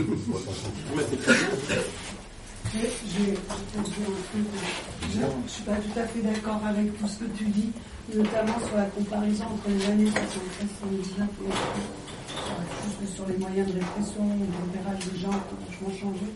Je me rappelle, par exemple, tu parles de. Et sur, euh, sur euh, ta description des masses, il n'y avait quand même pas des masses révolutionnaires dans les années 76-79. On était minoritaires. Je me rappelle d'une action parisienne, par exemple, Paris de Paris, je me rappelle d'une action ultra minoritaire. À l'époque, tu te rappelles, ils avaient des flics, il y en avait un qui conduisait devant et un autre derrière qui. Je me rappelle plus comment ils avaient. Voltigeur. je me rappelle d'une mini-action, peut-être que je me rappelle pas tout à fait parce que mais il y avait plein de copains qui avaient décidé, et euh, ça, ça s'était fait rapidement un jour où ils devaient intervenir, de balancer un truc tout con sur la chaussée, du tout. Et ils sont arrivés, je ne sais pas si c'était encore cette image, ils, partaient dans tous les sens. C'était une action hyper minoritaire, ultra efficace sur le moment. Et des actions comme ça, il y en existe aussi. Je ne suis pas d'accord non plus avec les gens qui disent qu'on a passé 20 ans à ne rien faire. Je ne peux, peux pas ne pas penser au copain du notable. Je ne peux pas penser à plein d'actions qui sont faites comme ça, où il y a une vraie résistance, où il y a une vraie rébellion, où il y a une vraie, euh, je sais pas, des efforts de fédération, euh, enfin, de fédération, ouais, de, des plein de gens qui montent sur les luttes, qui se donnent à fond et, qui font des choses. Donc, j'ai pas trop envie de faire. Euh, enfin, moi, je, je suis pas dans la nostalgie d'avant. Et je, je, trouve que tous les jeunes copains aujourd'hui c'est pas que des gens euh, complètement euh, non violents, complètement euh, irresponsables ou qui pensent. Enfin, je pense qu'il y a vraiment plein de choses qui se font, des choses comme avant, minoritaires certainement.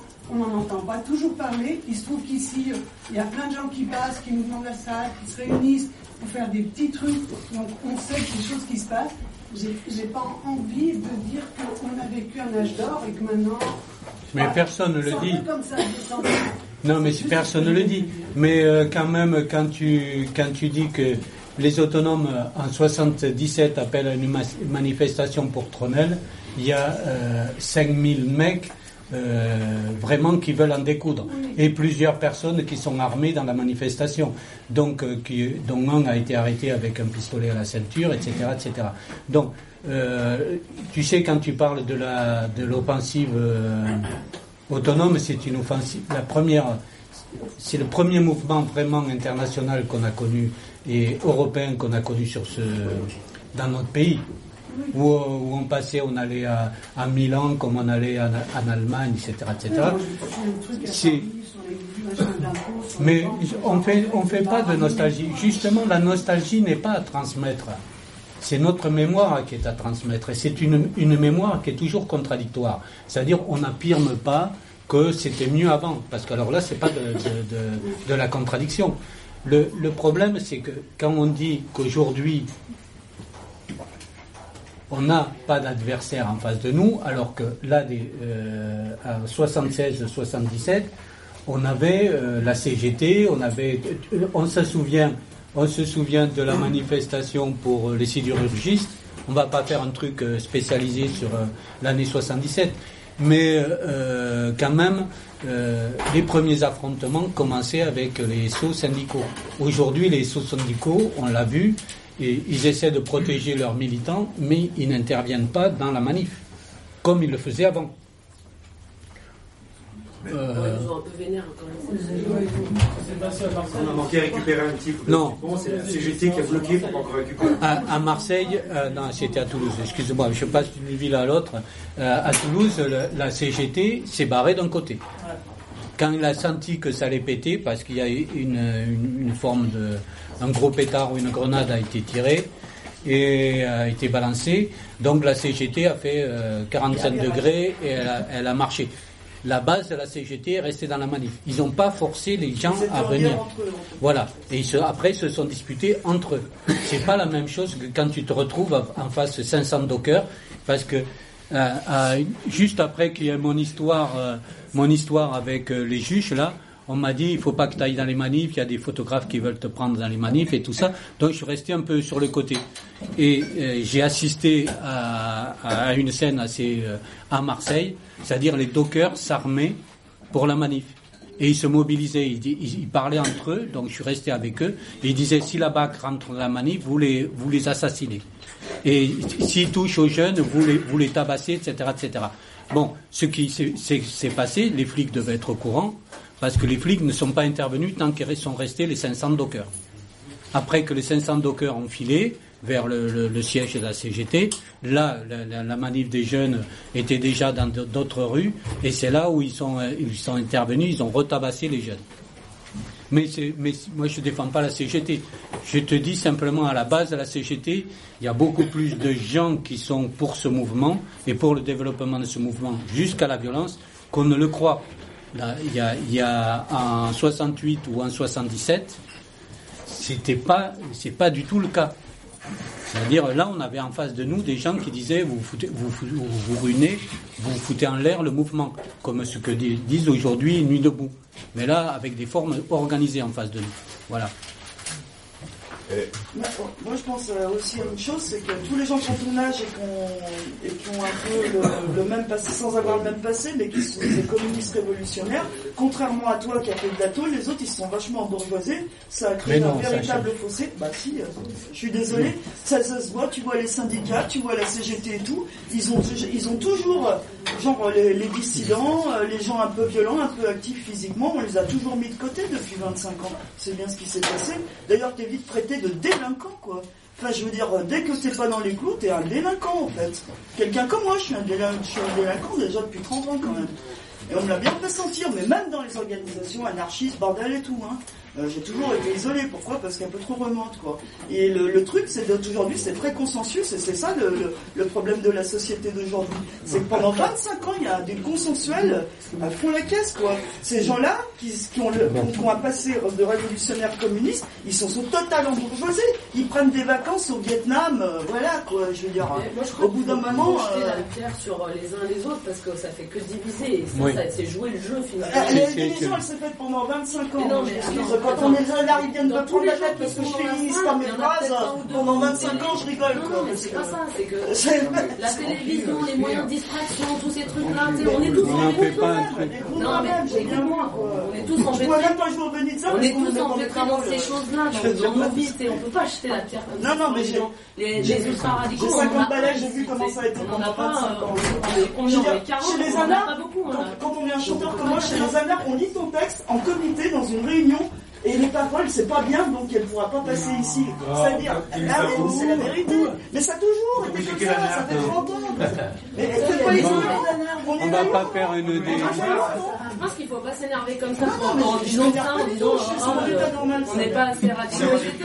Non, mais clairement, dans cette salle, il y en a un qui a été ultra radical et puis c'est tout. Quoi. Tous les autres, là, on est Mais pas non. blancs, on est pas. euh, Alors, on vaut mieux se taire et pas dire. Mais non, mais non, mais justement, c'est, non, mais justement, c'est pas ça le propos. T'ai pas dit, je t'ai pas dit, je t'ai pas dit euh, euh, ultra radical. Moi, j'ai pas, j'ai fait ce que j'avais à faire. Voilà, Mais je l'ai. C'était, euh, mais on parle pas tous en même temps. On parle pas tous en même temps. L'évolution Non, sur mais- la bouffe végane, elle a pas eu lieu ailleurs, hein. c'est Voilà. que sur la bouffe. hein. Non. Bon, euh, on essaye de pas se, se, se disperser. Euh, dans, les, dans les années 70, déjà, il y avait des analyses dans le mouvement révolutionnaire pour dire la conflictualité. Dans les métropoles impérialistes, la conflictualité n'existe plus la classe ouvrière. Euh, et la conflictualité, c'est les gens qui les- des câbles, et c'est la zone des tempêtes. Euh, donc le, le truc il est pas nouveau. Moi j'ai l'impression qu'il y a des radicalités ouvrières aujourd'hui euh, qu'il y avait il y avait plus forcément quand la, quand la CGT euh, PCF euh, contrôlait C'est le clair, tout. c'est clair. c'est J'ai plutôt l'impression que la, la- la Et radicalité ces ouvrière ils revient. comme les flics, c'est toi ferme ta gueule, quoi. Pareil.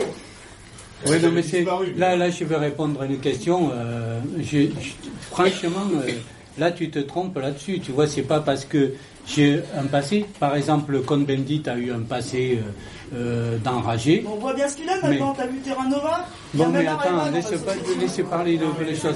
Non, mais Bon. ouais, j'aimerais bien, euh, j'aimerais bien apprendre. euh, La radicalité, c'est pas. Il y a des gens qui ont été dans l'élection directe et qui sont profondément réactionnaires aujourd'hui, qui le sont profondément, qui sont pro-israéliens, qui sont de- qui sont tombés dans le délire le plus complet. Donc, euh, le fait que tu as été radical n'impose pas que tu le sois aujourd'hui.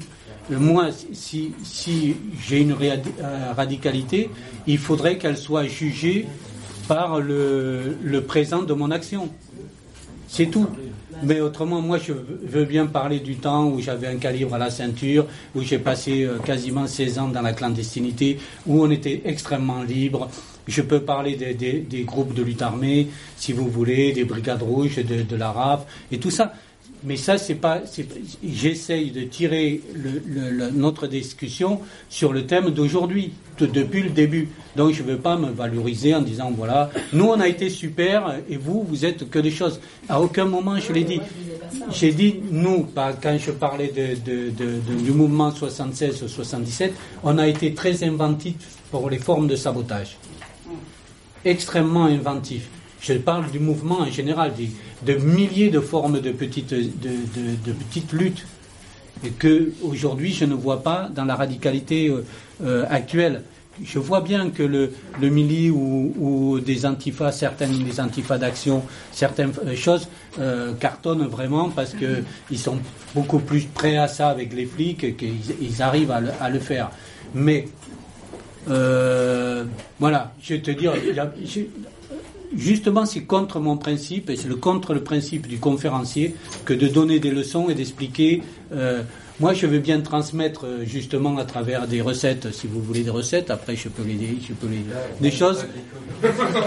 donc, donc, je peux faire ça, mais euh, je vais pas dire faites comme j'ai fait, parce que je pense euh, là, c'est- important. C'est-à-dire, il y a des gens qui disent, ouais, il y a plein de, réunions, ils me disent, bon, si on voulait faire comme ça, euh, qu'est-ce que tu penses et quelles les possibilités D'abord, je ne dis pas que c'est impossible, que la guérilla aujourd'hui est impossible, parce que d'abord, il faut l'expérimenter. Il faut que des jeunes se sacrifient, pas dans le terme sacrifier, euh, que par leur, par leur truc pour voir si ça marche ou ça marche pas, parce que tout le monde nous dit ça marche pas. Ça marchera pas. personne qui a Attends. Le, le, la, Aujourd'hui, il y a d'énormes conditions objectives. Ça, c'est, j'en suis persuadé. De, de potentialité révolutionnaire énorme. Bien que nous, nous, nous roulons à plein pot vers le fascisme mais il existe des potentialités objectives. Ce qui ne veut pas dire qu'il existe les potentialités subjectives. Le sujet révolutionnaire qui va s'emparer de cette situation objective pour la transformer. Il n'existe pas parce que nous, ne sommes pas prêts à faire ça. Nous ne sommes pas prêts. Parce que nous ne sommes pas prêts à, dépasser certaines barrières. Ça, j'en suis certain aujourd'hui. Jean-Marc Bon, euh, on arrive d'Amérique du Sud et on a vu le groupe des Tupamaros. Est-ce que tu penses que les Tupamaros, par exemple, pourraient être retransmis ici, en France? Voilà. J'ai été au Venezuela avec euh, le camarade et euh, effectivement, dès qu'on va dans le tiers-monde, effectivement, dès qu'on va dans le tiers-monde, c'est plus naturel. Prendre une, une Kalachnikov, c'est très naturel. Et c'est pour ça qu'il y a une partie de notre classe qui est mondialisée. Et cette partie de notre classe qui est mondialisée, elle est dans les quartiers populaires. Parce que si vous allez à, Marseille, vous allez vous trouver des jeunes avec des, des kalachnikovs. Pas si on reste dans le centre-ville. Mais si on va dans certains quartiers, on trouve des gens le soir à 10h du soir en cagoule avec des kalachnikovs qui gardent leur cité. Et c'est pas une personne, ça peut être dix personnes armées. Ces gens-là ont rapport aux armes que le mouvement que notre mouvement n'a pas. Pas du tout. Dans certaines villes, il y a des, vraiment des réseaux armés, sauf qu'ils n'ont pas la politique subjective les diriger contre leurs oppresseurs. Ils préfèrent se faire la guerre entre eux et, protéger leur zone, pour le moment. Mais euh, les conditions subjectives, c'est que je suis pas sûr c'est pas le fait qu'ils ont mis des caméras partout, euh, tout ça. Je crois pas que la, répression bloque les situations. C'est qu'il faut. quand même. Hein. Tu sais, ça anime. Moi, je trouve que ça anime collectivement de voir que. Enfin, justement, ça désanime collectivement de voir qu'on est surveillé tout le temps de partout. Et ça joue énormément sur les peurs individuelles. Et je suis désolée. On est oui, ça c'est sûr. On peut être barbare, mais on peut être aussi. Euh, on peut avoir peur aussi, quoi. Et après, euh, c'est pour ça que moi, pour moi, le côté offensif, il, a, il, a, il, peut avoir une palette en fait qui, qui serait multiple et qui serait liée à, à la multiplicité qu'on est. On peut être offensif même en étant dans la légalité en fait. Tu vois? Enfin bon, c'était un peu en réponse à ce que tu disais là, mais. Oui, mais moi, je, je m'en fous de l'égalité. L'égalité, c'est pas une zone, euh, c'est pas une détermination pour moi. Euh, c'est pour ça que quand quelqu'un dit l'action elle était superbe parce qu'elle était illégale, c'est aussi con que dire ouais ben restons dans la légalité, tu vois. C'est justement ce que je disais. c'est... Mais euh... la répression. Oui, mais tu, tu est-ce que est-ce que tu penses qu'un camarade italien de de 76 ou, euh, ou euh, un Allemand de 74, il se dit, il se dit quand il rentre dans la légalité, dans la, dans la clandestinité, euh, je vais m'en sortir bien. Non. C'est qu'est-ce qui, nous a poussé, par exemple, à dire ben ça va se terminer mal. On le savait. Quand ce, chose on dit où, les, vannes sont ouvertes, on fait sauter les vannes pour que ça soit ouvert où euh, on sera, on sera massacré. On est, des, euh, on est en phase insurrectionnelle.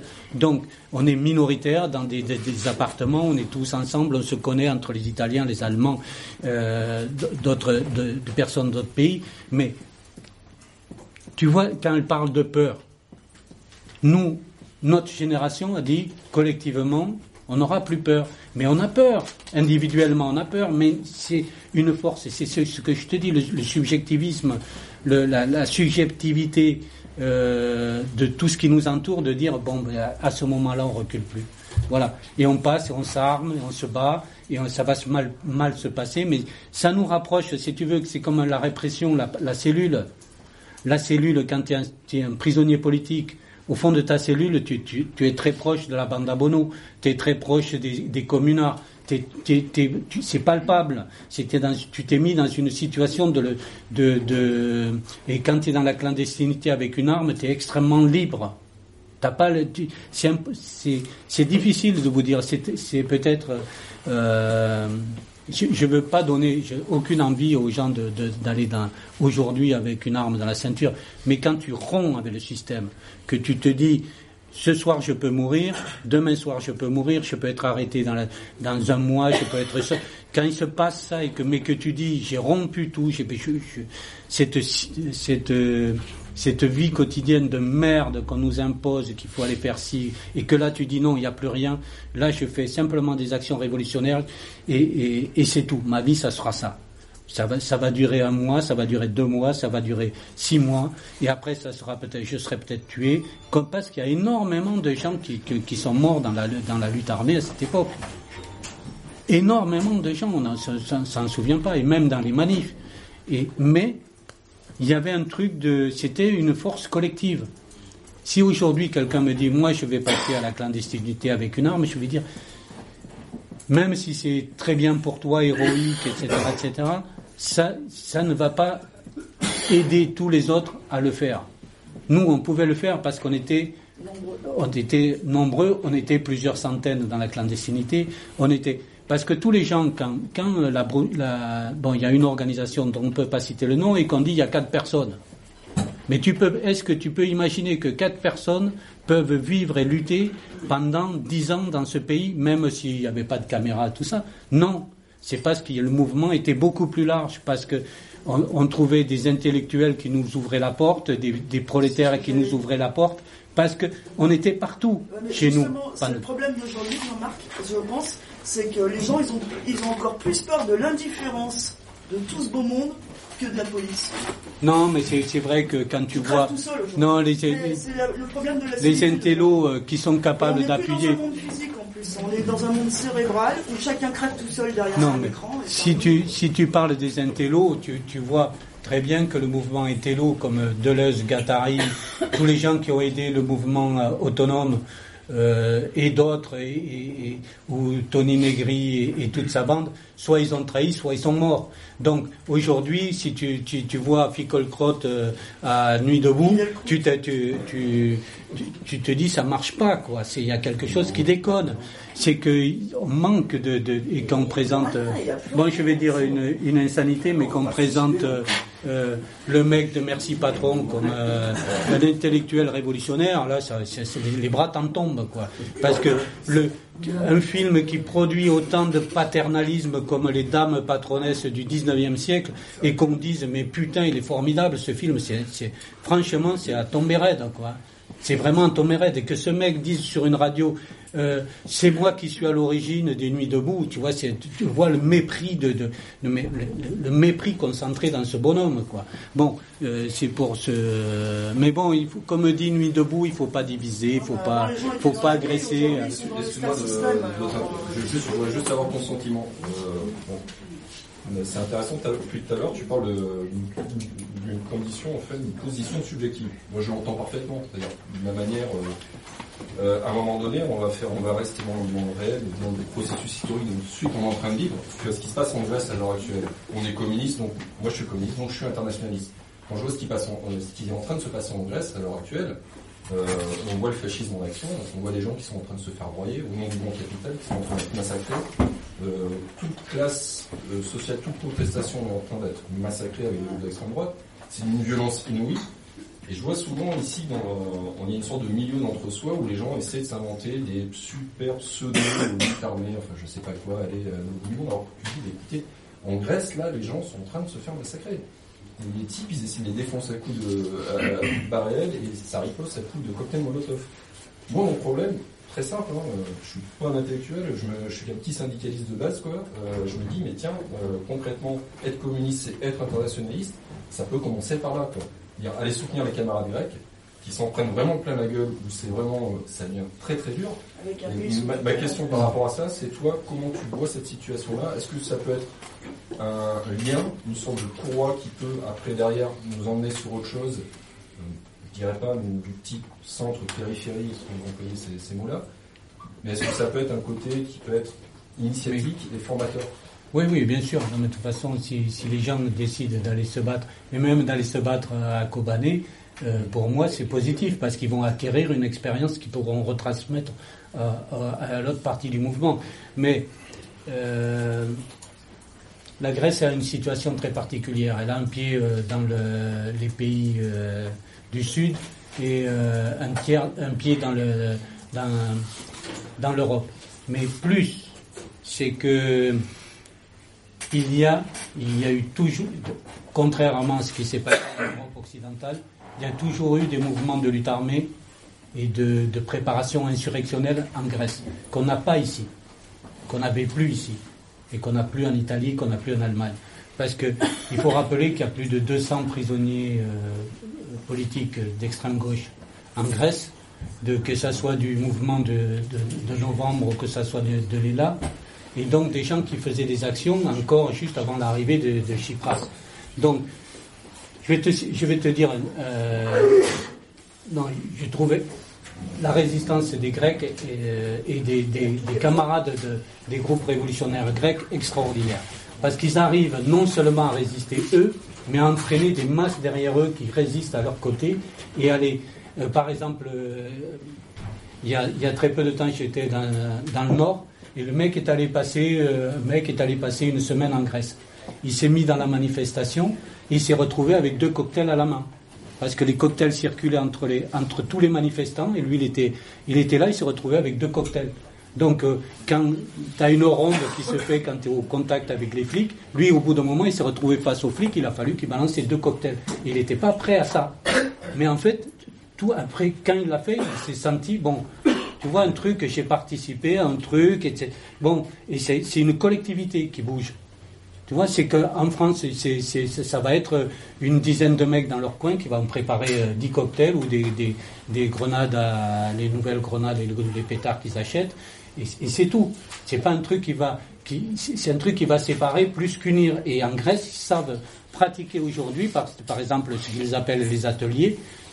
Ils préparent des, groupes de personnes juste avant en disant vous vous êtes l'atelier, vous allez casser des cailloux là pour, nous permettre d'avoir les projectiles, vous vous, vous balancez les coques, c'est une organisation des manifs. C'est une organisation, ce que je te dis, la subjectivité, le sujet, et là il est collectif. Tu vois, c'est pas. Et Excuse-moi, moi je, l'ai compris, peut-être une erreur de ma part, hein, quand tu as le terme de subjectivité en tant qu'appréciation, euh, on va dire, euh, politique à un moment donné. Euh. Non, je parle de subjectivité révolutionnaire, le sujet. C'est-à-dire, il y a les connexions objectives, mais il n'y a pas le sujet révolutionnaire, à part si on arrivait à faire le lien entre nos politiques radicales, notre conception et notre expérience idéologique, avec les gamins de quartier. Là, on, créerait quelque chose d'explosif. Est-ce que tu parles du sujet révolutionnaire il est déterminé aussi par son action à un moment donné, elle est déterminée aussi par une analyse objective de la situation. Euh, de la persécution capitaliste qui est en cours, du degré, du degré d'exploitation, etc. Oui, mais c'est pour ça que je te dis que ça manque. Ça manque ça manque une situation de, notre mouvement révolutionnaire. Elle manque. Parce que j'entends beaucoup de choses très. Euh, euh, manque de, concret et de, politique réelle. il y a beaucoup de sectarisme, par exemple, ce qu'il y avait, beaucoup moins en, 68 et dans la seconde vague de, 77-78, c'est-à-dire euh, une pas une unité, mais une une divergence constructive, tu une contradiction. L'aspect dialectique a, reculé avec notre offensive. C'est-à-dire que là, nous sommes arrivés à des, positions qui ne sont pas très huilées entre qu'on soit maoïste, qu'on soit Anna. Ça commence dans ce mouvement, que les gens dépassent les cadres. Moi, je suis autonome. Euh, c'est pas la même autonomie que celle qu'on défendait avec la camarade qui est derrière le comptoir mais il existe des gens qui sont, qui sont euh, autonomes aujourd'hui, qui se disent autonomes. Mais bon, c'est, le problème du sectarisme, du, c'est pas des, prises de parole, mais c'est des, positions presque théâtrales de, la divergence politique, qui est gênante. Parce qu'on peut tous parler. Bon, regardez, regardez, on est dans une librairie en art. Et il y a, y a, des gens qui ici ne sont ni en art, peut-être il y a même des marxistes-léninistes, il y a des, il y a des autonomes, il y a, il y a plein. On arrive à, à parler. Il y a même des, des artistes radicaux qui sont là. Donc on arrive à parler, sans qu'elle se tait, on arrive à parler. Mais bon. dans, dans euh, je sais pas, vous voulez parler de. On, parle, on continue sur cette discussion ou on, on parle de littérature Là, je suis euh, cané. J'ai compris que tu pas envie de parler de littérature. Mais en même temps, c'est bien de garder livres. Voilà, ben, lisez mes livres. J'ai fait des prix. Non, non, non. Non. Il y a des recettes dedans, il faut les trouver. Effectivement, il y a des recettes. Pas très dissimulées. Parce que j'aurais bien aimé euh, ton analyse de la politique au niveau mondial, à l'heure actuelle, euh, sachant que les marxistes, les communistes, les internationalistes, qu'est-ce que tu en penses? Bon, tu n'étais pas là quand j'ai fait une analyse de classe, camarade. Bah non, je suis arrivé plus tard. Voilà, tu étais au travail, tu étais à l'usine. Non, même toi, j'étais à. Non, mais j'ai expliqué pourquoi, pourquoi l'époque était, d'un point de vue de, de classe, très, très importante et essentielle. Et que ça m'a fait rire déjà en 95, quand des groupes ont dit la lutte de classe est terminée, alors qu'il y avait une prolétarisation mondiale, mais à une vertigineuse, et que, par exemple, euh, je parle de l'Inde, mais tu as aussi euh, les pays du, Maghreb, qui étaient essentiellement paysans, et tout d'un coup, il il, il y a eu toutes ces usines qu'on disait, ouais, les usines disparaissent, le travail posté disparaît. Sauf qu'ils allaient euh, à Tunis hein, ou, à, ou, au Maroc. C'est-à-dire que c'était pas, bien sûr, que c'était pas ton voisin qui allait à Brandt, on est passé devant l'usine Brandt là qui est détruite, qui allait bosser euh, posté. Non, c'était euh, euh, un, un, paysan qui était euh, ou une paysanne qui était qui était devant sa machine à, à coudre et qui était prolétarisée, mais d'une façon barbare. Dans certains pays, ça s'est passé d'une façon barbare. Et on se souvient de, ce, de cet écroulement de l'usine en Bangladesh.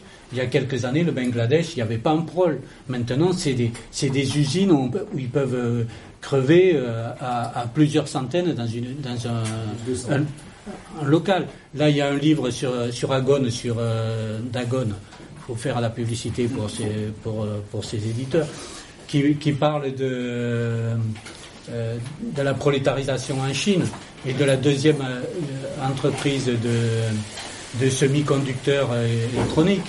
Mais quand tu vois que cette usine en Chine a 1 200 000 euh, prolos enfermés dans une usine, il faut voir ce que ça veut dire, quoi. Qui couchent dans des dortoirs, qui sont exploités jusqu'à jusqu'à bon. Euh, sais pas si tu as suivi la dernière, je crois, qu'il y a un an et demi ou deux ans, il y a eu un mouvement euh, social en Chine, au sud-est de la Chine, où les types ils ont pendu leur patron. Quoi. Pour des augmentations de salaire, et puis euh, tu le gouverneur local, euh, le Sénat de Mathieu, qui leur dit euh, non, c'est fini, continuez comme ça, on va vous envoyer des flics. Ils ont pris patron, euh, et puis. Euh, voilà. Je ne sais pas dans quel livre, je pense que c'est dans le matin, j'ai terminé par un truc, c'est-à-dire qu'il y a beaucoup de gens qui disent ce terme, ça leur plaît pas, prolétariat. Mais euh, l'histoire des classes, c'est une histoire qui est différente à l'histoire euh, humaine. C'est une histoire beaucoup plus longue. La, bourgeoisie a mis 500 ans pour euh, euh, foutre dehors le féodalisme. 500 ans. C'est-à-dire que l'histoire du prolétariat n'a que 150 ans, comme histoire politique et histoire de conscience de, de, sa classe. Donc l'histoire du prolétariat, elle est devant nous, mais elle se fera sans frontières. Ce qui, ce qui me vraiment dans le dans dans ma euh, pourquoi je suis euh, communiste et marxiste maintenant. Aujourd'hui, après avoir été un, un anarchiste extrêmement virulent, c'est que il y a un mec qui était euh, assez chiant comme mec, j'adore les mecs chiants, qui s'appelait Karl Marx et qui a écrit un, avec son compère un livre qui s'appelle Le Manifeste du Parti communiste. C'est un, livre tout simple. Et dans ce livre, vous vous rendez compte qu'il y a plus de 150 ans, ce livre a été écrit. Il parle qu'un jour, on va arriver à un moment où il n'y aura que deux classes, une bourgeoisie et le prolétariat.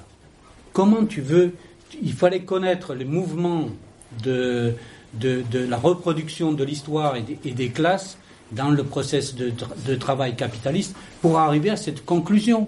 C'était déjà ça. Non, non, c'était 98% de la population mondiale qui était paysan. Et, et aujourd'hui, comment tu vas, tu vas arriver à ce, Comment tu, il faut. Aujourd'hui, c'est pire. C'est seulement, des ghettos. seulement par, Personne ne dit. Euh. seulement par la reproduction, l'analyse, l'analyse de la, de la, du système et de la reproduction, comme il l'avait vu, il avait entrevu dans les prémices du capital, il est arrivé à cette conclusion. Donc, c'est pour ça, je lis le Marx non comme une idéologie, mais comme une comme une, comme une, une, méthode, euh, de, comme une, un démontage du capitalisme. Et comment comprendre le capitalisme quand, bon, bien sûr, il n'y avait pas l'électronique, mais il comprenait les lois de son développement et qui amènerait donc euh, le prolétariat au, au triomphe contre la bourgeoisie. Bon, vous êtes assez dissipé là j'ai vu que la, période marxiste vous avait dissipé. Donc, euh, je ne sais pas où on discute. Moi, je voudrais euh, carrément autre chose. J'aurais voulu avoir ton regard un peu que tu portes aujourd'hui sur le mouvement de solidarité avec la Palestine. Parce que tu as connu ce que Jean-Luc Donc aujourd'hui. C'est une. Euh, il y a des clivages tu vois, dans le mouvement en France. Et que dès que tu parles de la Palestine, c'est clivant. Parce que le, il y a beaucoup de gens. C'est ce qui, qui me fait rire toujours. Il y a beaucoup de, gens euh, qui ont prétexté de ne pas défendre la Palestine parce que le mouvement palestinien voulait la création de l'État, d'un État, alors que tous les anards ne veulent pas d'État. Donc, il n'y a pas à se solidariser avec la Palestine. Mais il y a se solidariser particulièrement avec le mouvement kurde. Donc le statut, l'article premier du PKK est euh, nous voulons créer un État du Kurdistan. Ah, je veux bien. Bon, je ne vais pas parler beaucoup avec vous, j'aurais bien. C'est plus le cas maintenant. Donc. Euh, Donc l'article 1 a été abrogé, d'après le camarade. Mais. c'est ce qu'ils disent, c'est ce qu'ils mettent en avant. Oui, mais c'est toi, tu penses qu'ils ont abrogé C'est ce qu'ils disent entre eux, c'est ce qu'ils disent au sein de, ce moment-là. En tout cas, ils veulent, veulent, veulent plus d'État-nation. Voilà. Non, parce que c'est vrai que État-nation, c'est improbable de le dire. Ce sont des marxistes, donc euh, ils savent très bien ce que veut dire aujourd'hui dire revendiquer un État-nation. Mais ça n'empêche pas que. Ils sont en train de changer. Je veux dire, les mouvements changent aussi. C'est pas, ils sont pas comme à leur création. C'est plus la même. oui, sauf, sauf qu'au dernier congrès de, de, du PKK, tu as quand même quatre portraits euh, Marx, euh, euh, Lénine, Staline et Ocalan. Donc, donc ça reste quand même, ça reste. Mais tu as raison, c'est un mouvement qui a énormément changé, énormément changé, parce que justement, pour te dire, la seule organisation internationale au congrès de formation de PKK, c'est un groupe français dont on ne doit pas dire le nom. Tu vois? Pour te dire, quand je vois encore des camarades du PKK, ils me le rappellent. Mais depuis, aujourd'hui, le PKK, il a évolué. Évolué. dans des cadres très euh, orientés politiquement. Je t'ai dit, euh, restons aux choses. Euh, le PKK reste totalement, je vais pas oublier la Palestine. Le PKK, par exemple, le PKK n'a pas une position claire par rapport à la Palestine. Il n'a pas de position claire par rapport à la Palestine. je le reproche chaque fois que je le vois. une position quand même, je veux dire, justement, comme tu dis, leur leader, il est allé en Palestine, effectivement, pour, et dans, dans les journaux de cette organisation, ils, sont clairement en soutien à la Palestine. Euh, je soutiendrai toujours le PKK. Hein, Et, mais je peux leur reprocher de ne pas avoir de position claire par rapport à la Palestine. Bah, en tout cas, peut-être au sein des militants, mais dans leur, euh, dans leur propagande, ils ont un soutien clair à la Palestine. Non, je pense que le soutien à, la Palestine est très clivant dans le mouvement révolutionnaire, très très clivant. Et c'est très difficile de les dépasser. Parce qu'on l'a vu, il y a toute une partie du mouvement qui était euh, euh, prétendument révolutionnaire. Quand il y a eu euh, les opérations islamistes sur ce territoire, se sont déclarés ouvertement racistes. Ouvertement racistes. Et on comprend pourquoi le soutien à la Palestine. J'étais avec Julien Saling il n'y a pas très longtemps, et il disait il va falloir quand même regarder les choses euh, vraiment avec des yeux, parce qu'on veut, ceux qui soutiennent le mouvement révolutionnaire et qui soutiennent la Palestine, veut soutenir une Palestine euh, vraiment euh, nickel et que ça corresponde aux canons européens, etc., etc. Et Julien Saling a dit tous mes amis qui étaient de l'extrême gauche, qui soient libertaires ou euh, marxistes-léninistes ont voté masse lors des dernières élections. Parce qu'ils ont compris que pour. Euh, le principal ennemi, c'était pas le Hamas, mais c'était la corruption de, de l'OLP et la corruption de, de, l'État palestinien actuel. Donc il fallait euh, foutre en l'air ce truc-là. Donc, mais si tu le dis aujourd'hui, ouais, il va falloir, il va falloir parler avec le Hamas. Non, parce qu'on va te dire non, le Hamas, ce sont des islamistes, comme ceux qui sont de Daesh, etc., etc. tu vois, c'est très difficile. Et dans le mouvement révolutionnaire actuel, la, Palestine, c'est très clivant. Tu vois les grosses manifs de Marseille, euh, je ne sais pas si tu y étais, euh, aux manifs pour Gaza, euh, contre le bombardement de Gaza, tu avais la foule des quartiers qui est venue. La foule mais tu n'avais pas la CNT, tu n'avais pas tous les militants qui avaient. Tu vois, les militants, ce sont des. C'était les antifas qui faisaient le service d'ordre de la manif. Le service d'ordre, donc la protection de la manif. Pour te dire, parce que les libertaires ne sont pas venus. Les deux premières manifs, il n'y avait pas ni, ni euh, de groupe constitué d'extrême gauche. Après, ils sont arrivés. Hein. Après, quand ils ont vu que tout le monde était là, ils sont arrivés. Mais dans les, dans les premiers, effectivement, le mouvement n'avait pas, le mouvement, on va pas dire français, c'est absurde de dire ça. Euh, blanc aussi, c'est absurde. Le mouvement d'extrême gauche classique n'est pas venu, que ça va de la CNT jusqu'au trotskiste, il n'était pas là. Il n'était pas là. Voilà. Parce que le problème de la Palestine, ça pose le problème du Hamas, de se confronter à d'autres réalités qu'on voudrait, nous sortir de nos rêves, quoi. La, vie politique, c'est autre chose que nos rêves et nos désirs et notre. Euh, c'est pour ça que le, PKK joue très intelligemment sur euh, l'imaginaire euh, européen. Il joue très intelligemment parce que stratégiquement, il a, d'autres visions et d'autres trucs, mais il joue avec ça.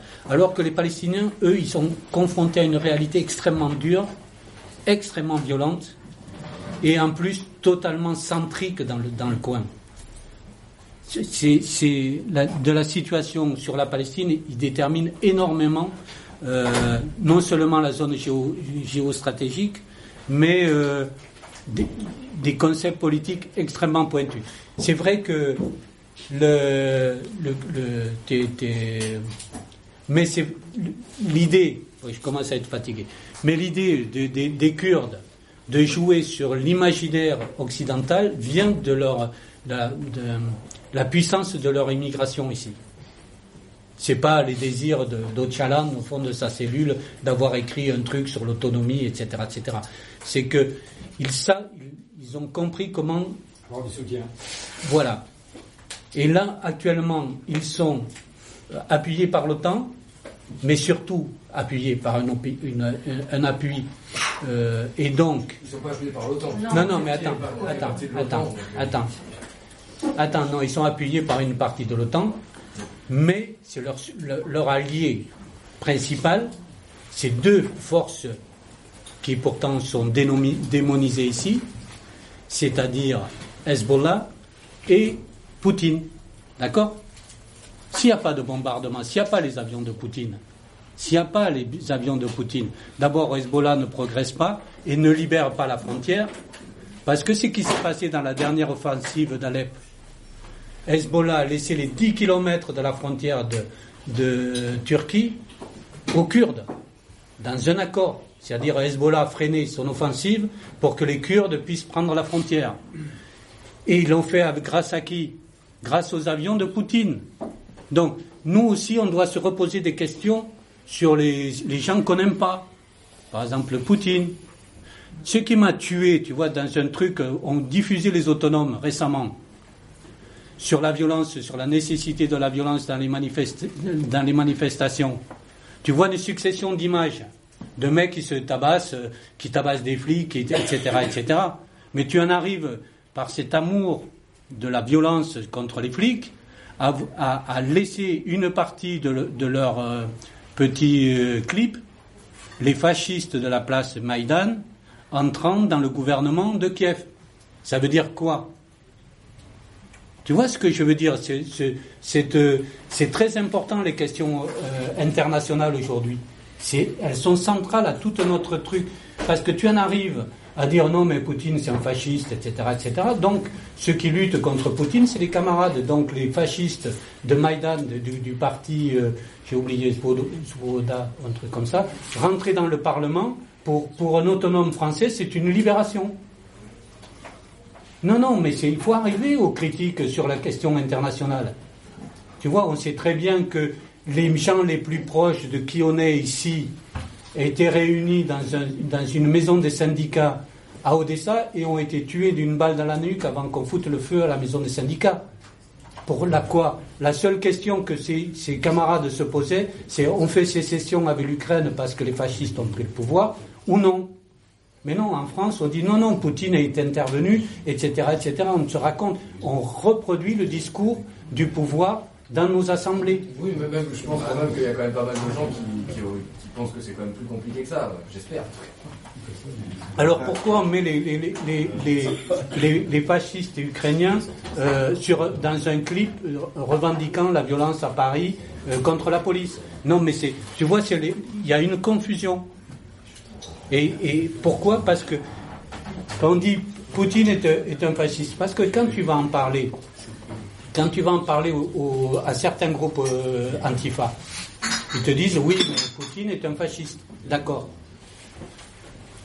il faudrait poser la question aux groupes euh, antifa qui se battent du côté des Kurdes maintenant s'ils pensent que les avions russes, c'est des avions fascistes. Tu vois, faut commencer, il, va, il va falloir commencer à réfléchir là-dessus. Et moi, je ne défends pas Poutine. Il est pas très cool avec les Tchétchènes, il faut le rappeler aussi. Quoi. Oui, mais alors, est-ce que tu es pour Daesh? Tu es pour Daesh? Non, non, mais attends, je vais te poser une question. Est-ce que tu penses que Doudaïev était un libérateur ou c'était Doudaïev, un des, chefs tchétchènes, était un leader, euh, tu vois, était un camarade parce qu'il luttait contre Poutine, ou c'était un mec de Daesh parce que quand même ce mec a mis des bombes dans des hôpitaux. Parce que ce mec, quand on dit, euh, voilà, euh, tu vois, la confusion actuelle, elle est, elle est grande. Parce que. souviens, tu vois, du théâtre tchétchène ou des choses comme ça, où il n'a jamais été très conciliant, voilà. Avec, euh, Ah non, il n'était pas conciliant, c'était une guerre à, à, choses. Euh, il mettait des bombes dans les métros. pour, si tu vas parler avec un russe de la rue, même un camarade, il va te dire que les Tchétchènes, c'est pire que Daesh. C'est pire que Daesh parce qu'ils l'ont, ils l'ont fait dans les gares, dans les, les aéroports, ils ont mis des bombes partout. Bon, c'est une guerre aussi, c'est une guerre totalement bourgeoise hein, entre les deux. Parfois, la terreur est un mal nécessaire. Voilà. Après, les, révolutionnaires, ils utilisent les contradictions interimpérialistes. C'est normal, ils ont toujours fait ça. Euh, en 17 aussi, euh, Lénine, il est arrivé dans un train allemand en Russie. Euh, dans, le même, dans le même temps, l'appui principal des révolutionnaires, c'est les masses populaires.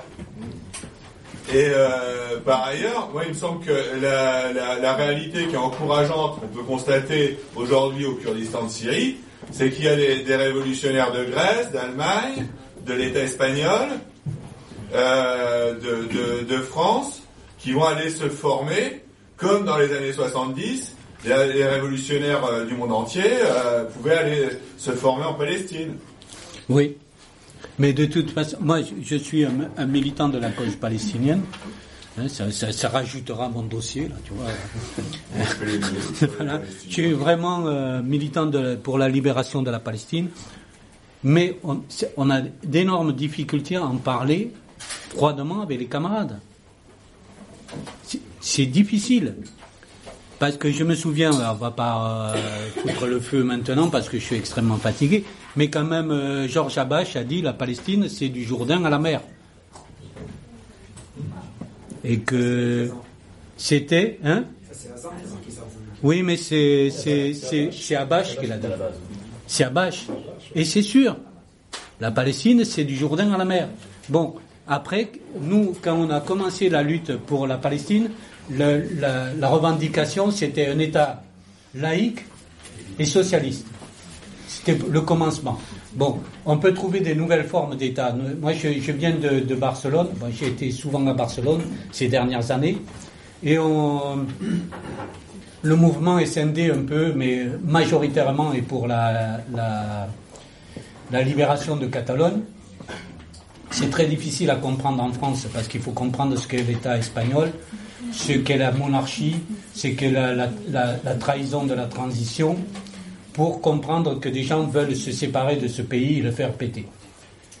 Mais des gens disaient, on ne peut pas poser la question de la libération de la Catalogne sans discuter de la nouvelle forme de l'État. Et là, on retrouve ce qui s'est passé avec les Kurdes.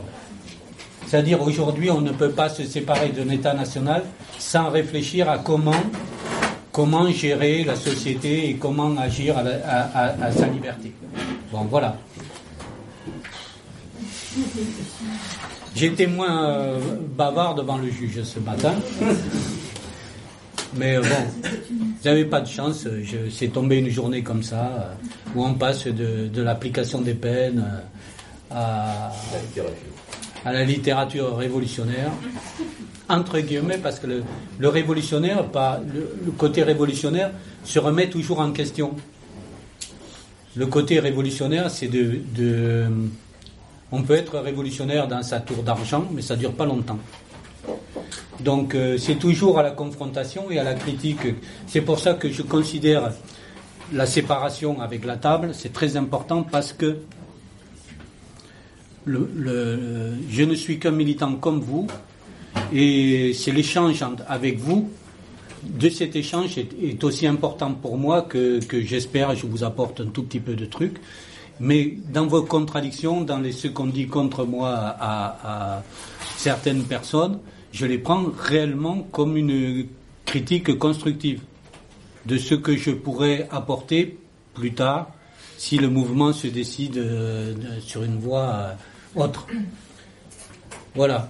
Euh, je ne sais pas si c'est une parole de conclusion. Je pense que la, meilleure, comme on disait Action Directe, que je ne dois pas dire, euh, qui se terminait toujours nos communiqués, nos, choses, c'est à suivre. On espérait qu'il y avait une suite. Il y a une suite parce que la suite, c'est toujours euh, la continuité de, la lutte. Et j'espère participer à la continuité de la lutte. Bon, tout le monde est fatigué. Euh... Je fais encore. Qu'est-ce qui pourrait être le socle commun pour les, gens qui, les gens qui militent pour, le, pour, la, la Palestine que la, question qui fâche, c'est peu la question de, l'État. Moi, je, vais en revenir à une vieille histoire, très vieille histoire qui s'appelle le colonialisme. Et dans ce pays, le mouvement d'extrême gauche a un très gros problème c'est un mouvement qui est inspiré par, euh, par euh, l'État, par l'État national dans lequel il vit. Cet État national, c'est est né sur, la Troisième République. Pour que euh, on parle clairement, c'est la, les années 1880. L'État français s'est créé à ce moment-là, l'État capitaliste français national s'est créé à ce moment-là. Il s'est créé sur deux événements. Il s'est créé sur le massacre des ouvriers de la commune et il s'est créé sur les, guerres coloniales. Et on n'en sort pas.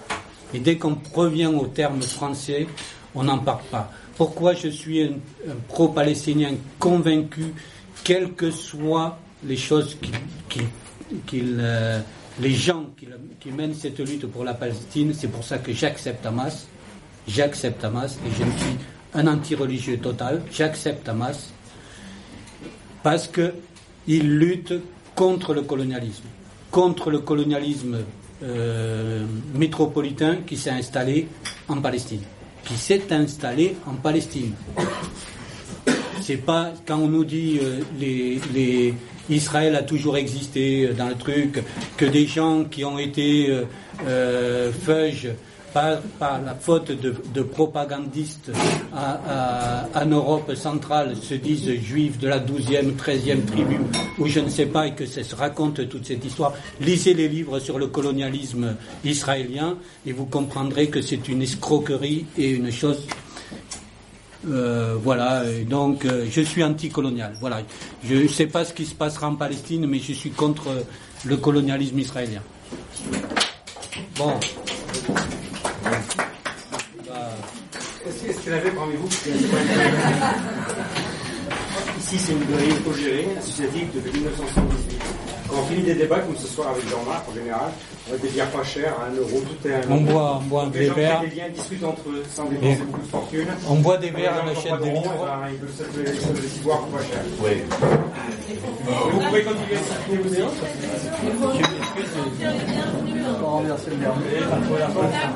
Voilà, mercredi soir, il y a un débat avec Brigitte Vanier sur comment s'appelle déjà? Immigration, solidarité.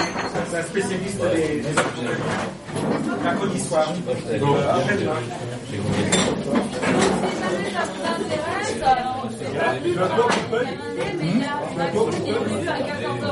C'est la porte qu'on paye le. À la fosse aux Voilà. C'est juste une action de blocage, comme il est appelé un peu partout en France. Non, non, non, Désolé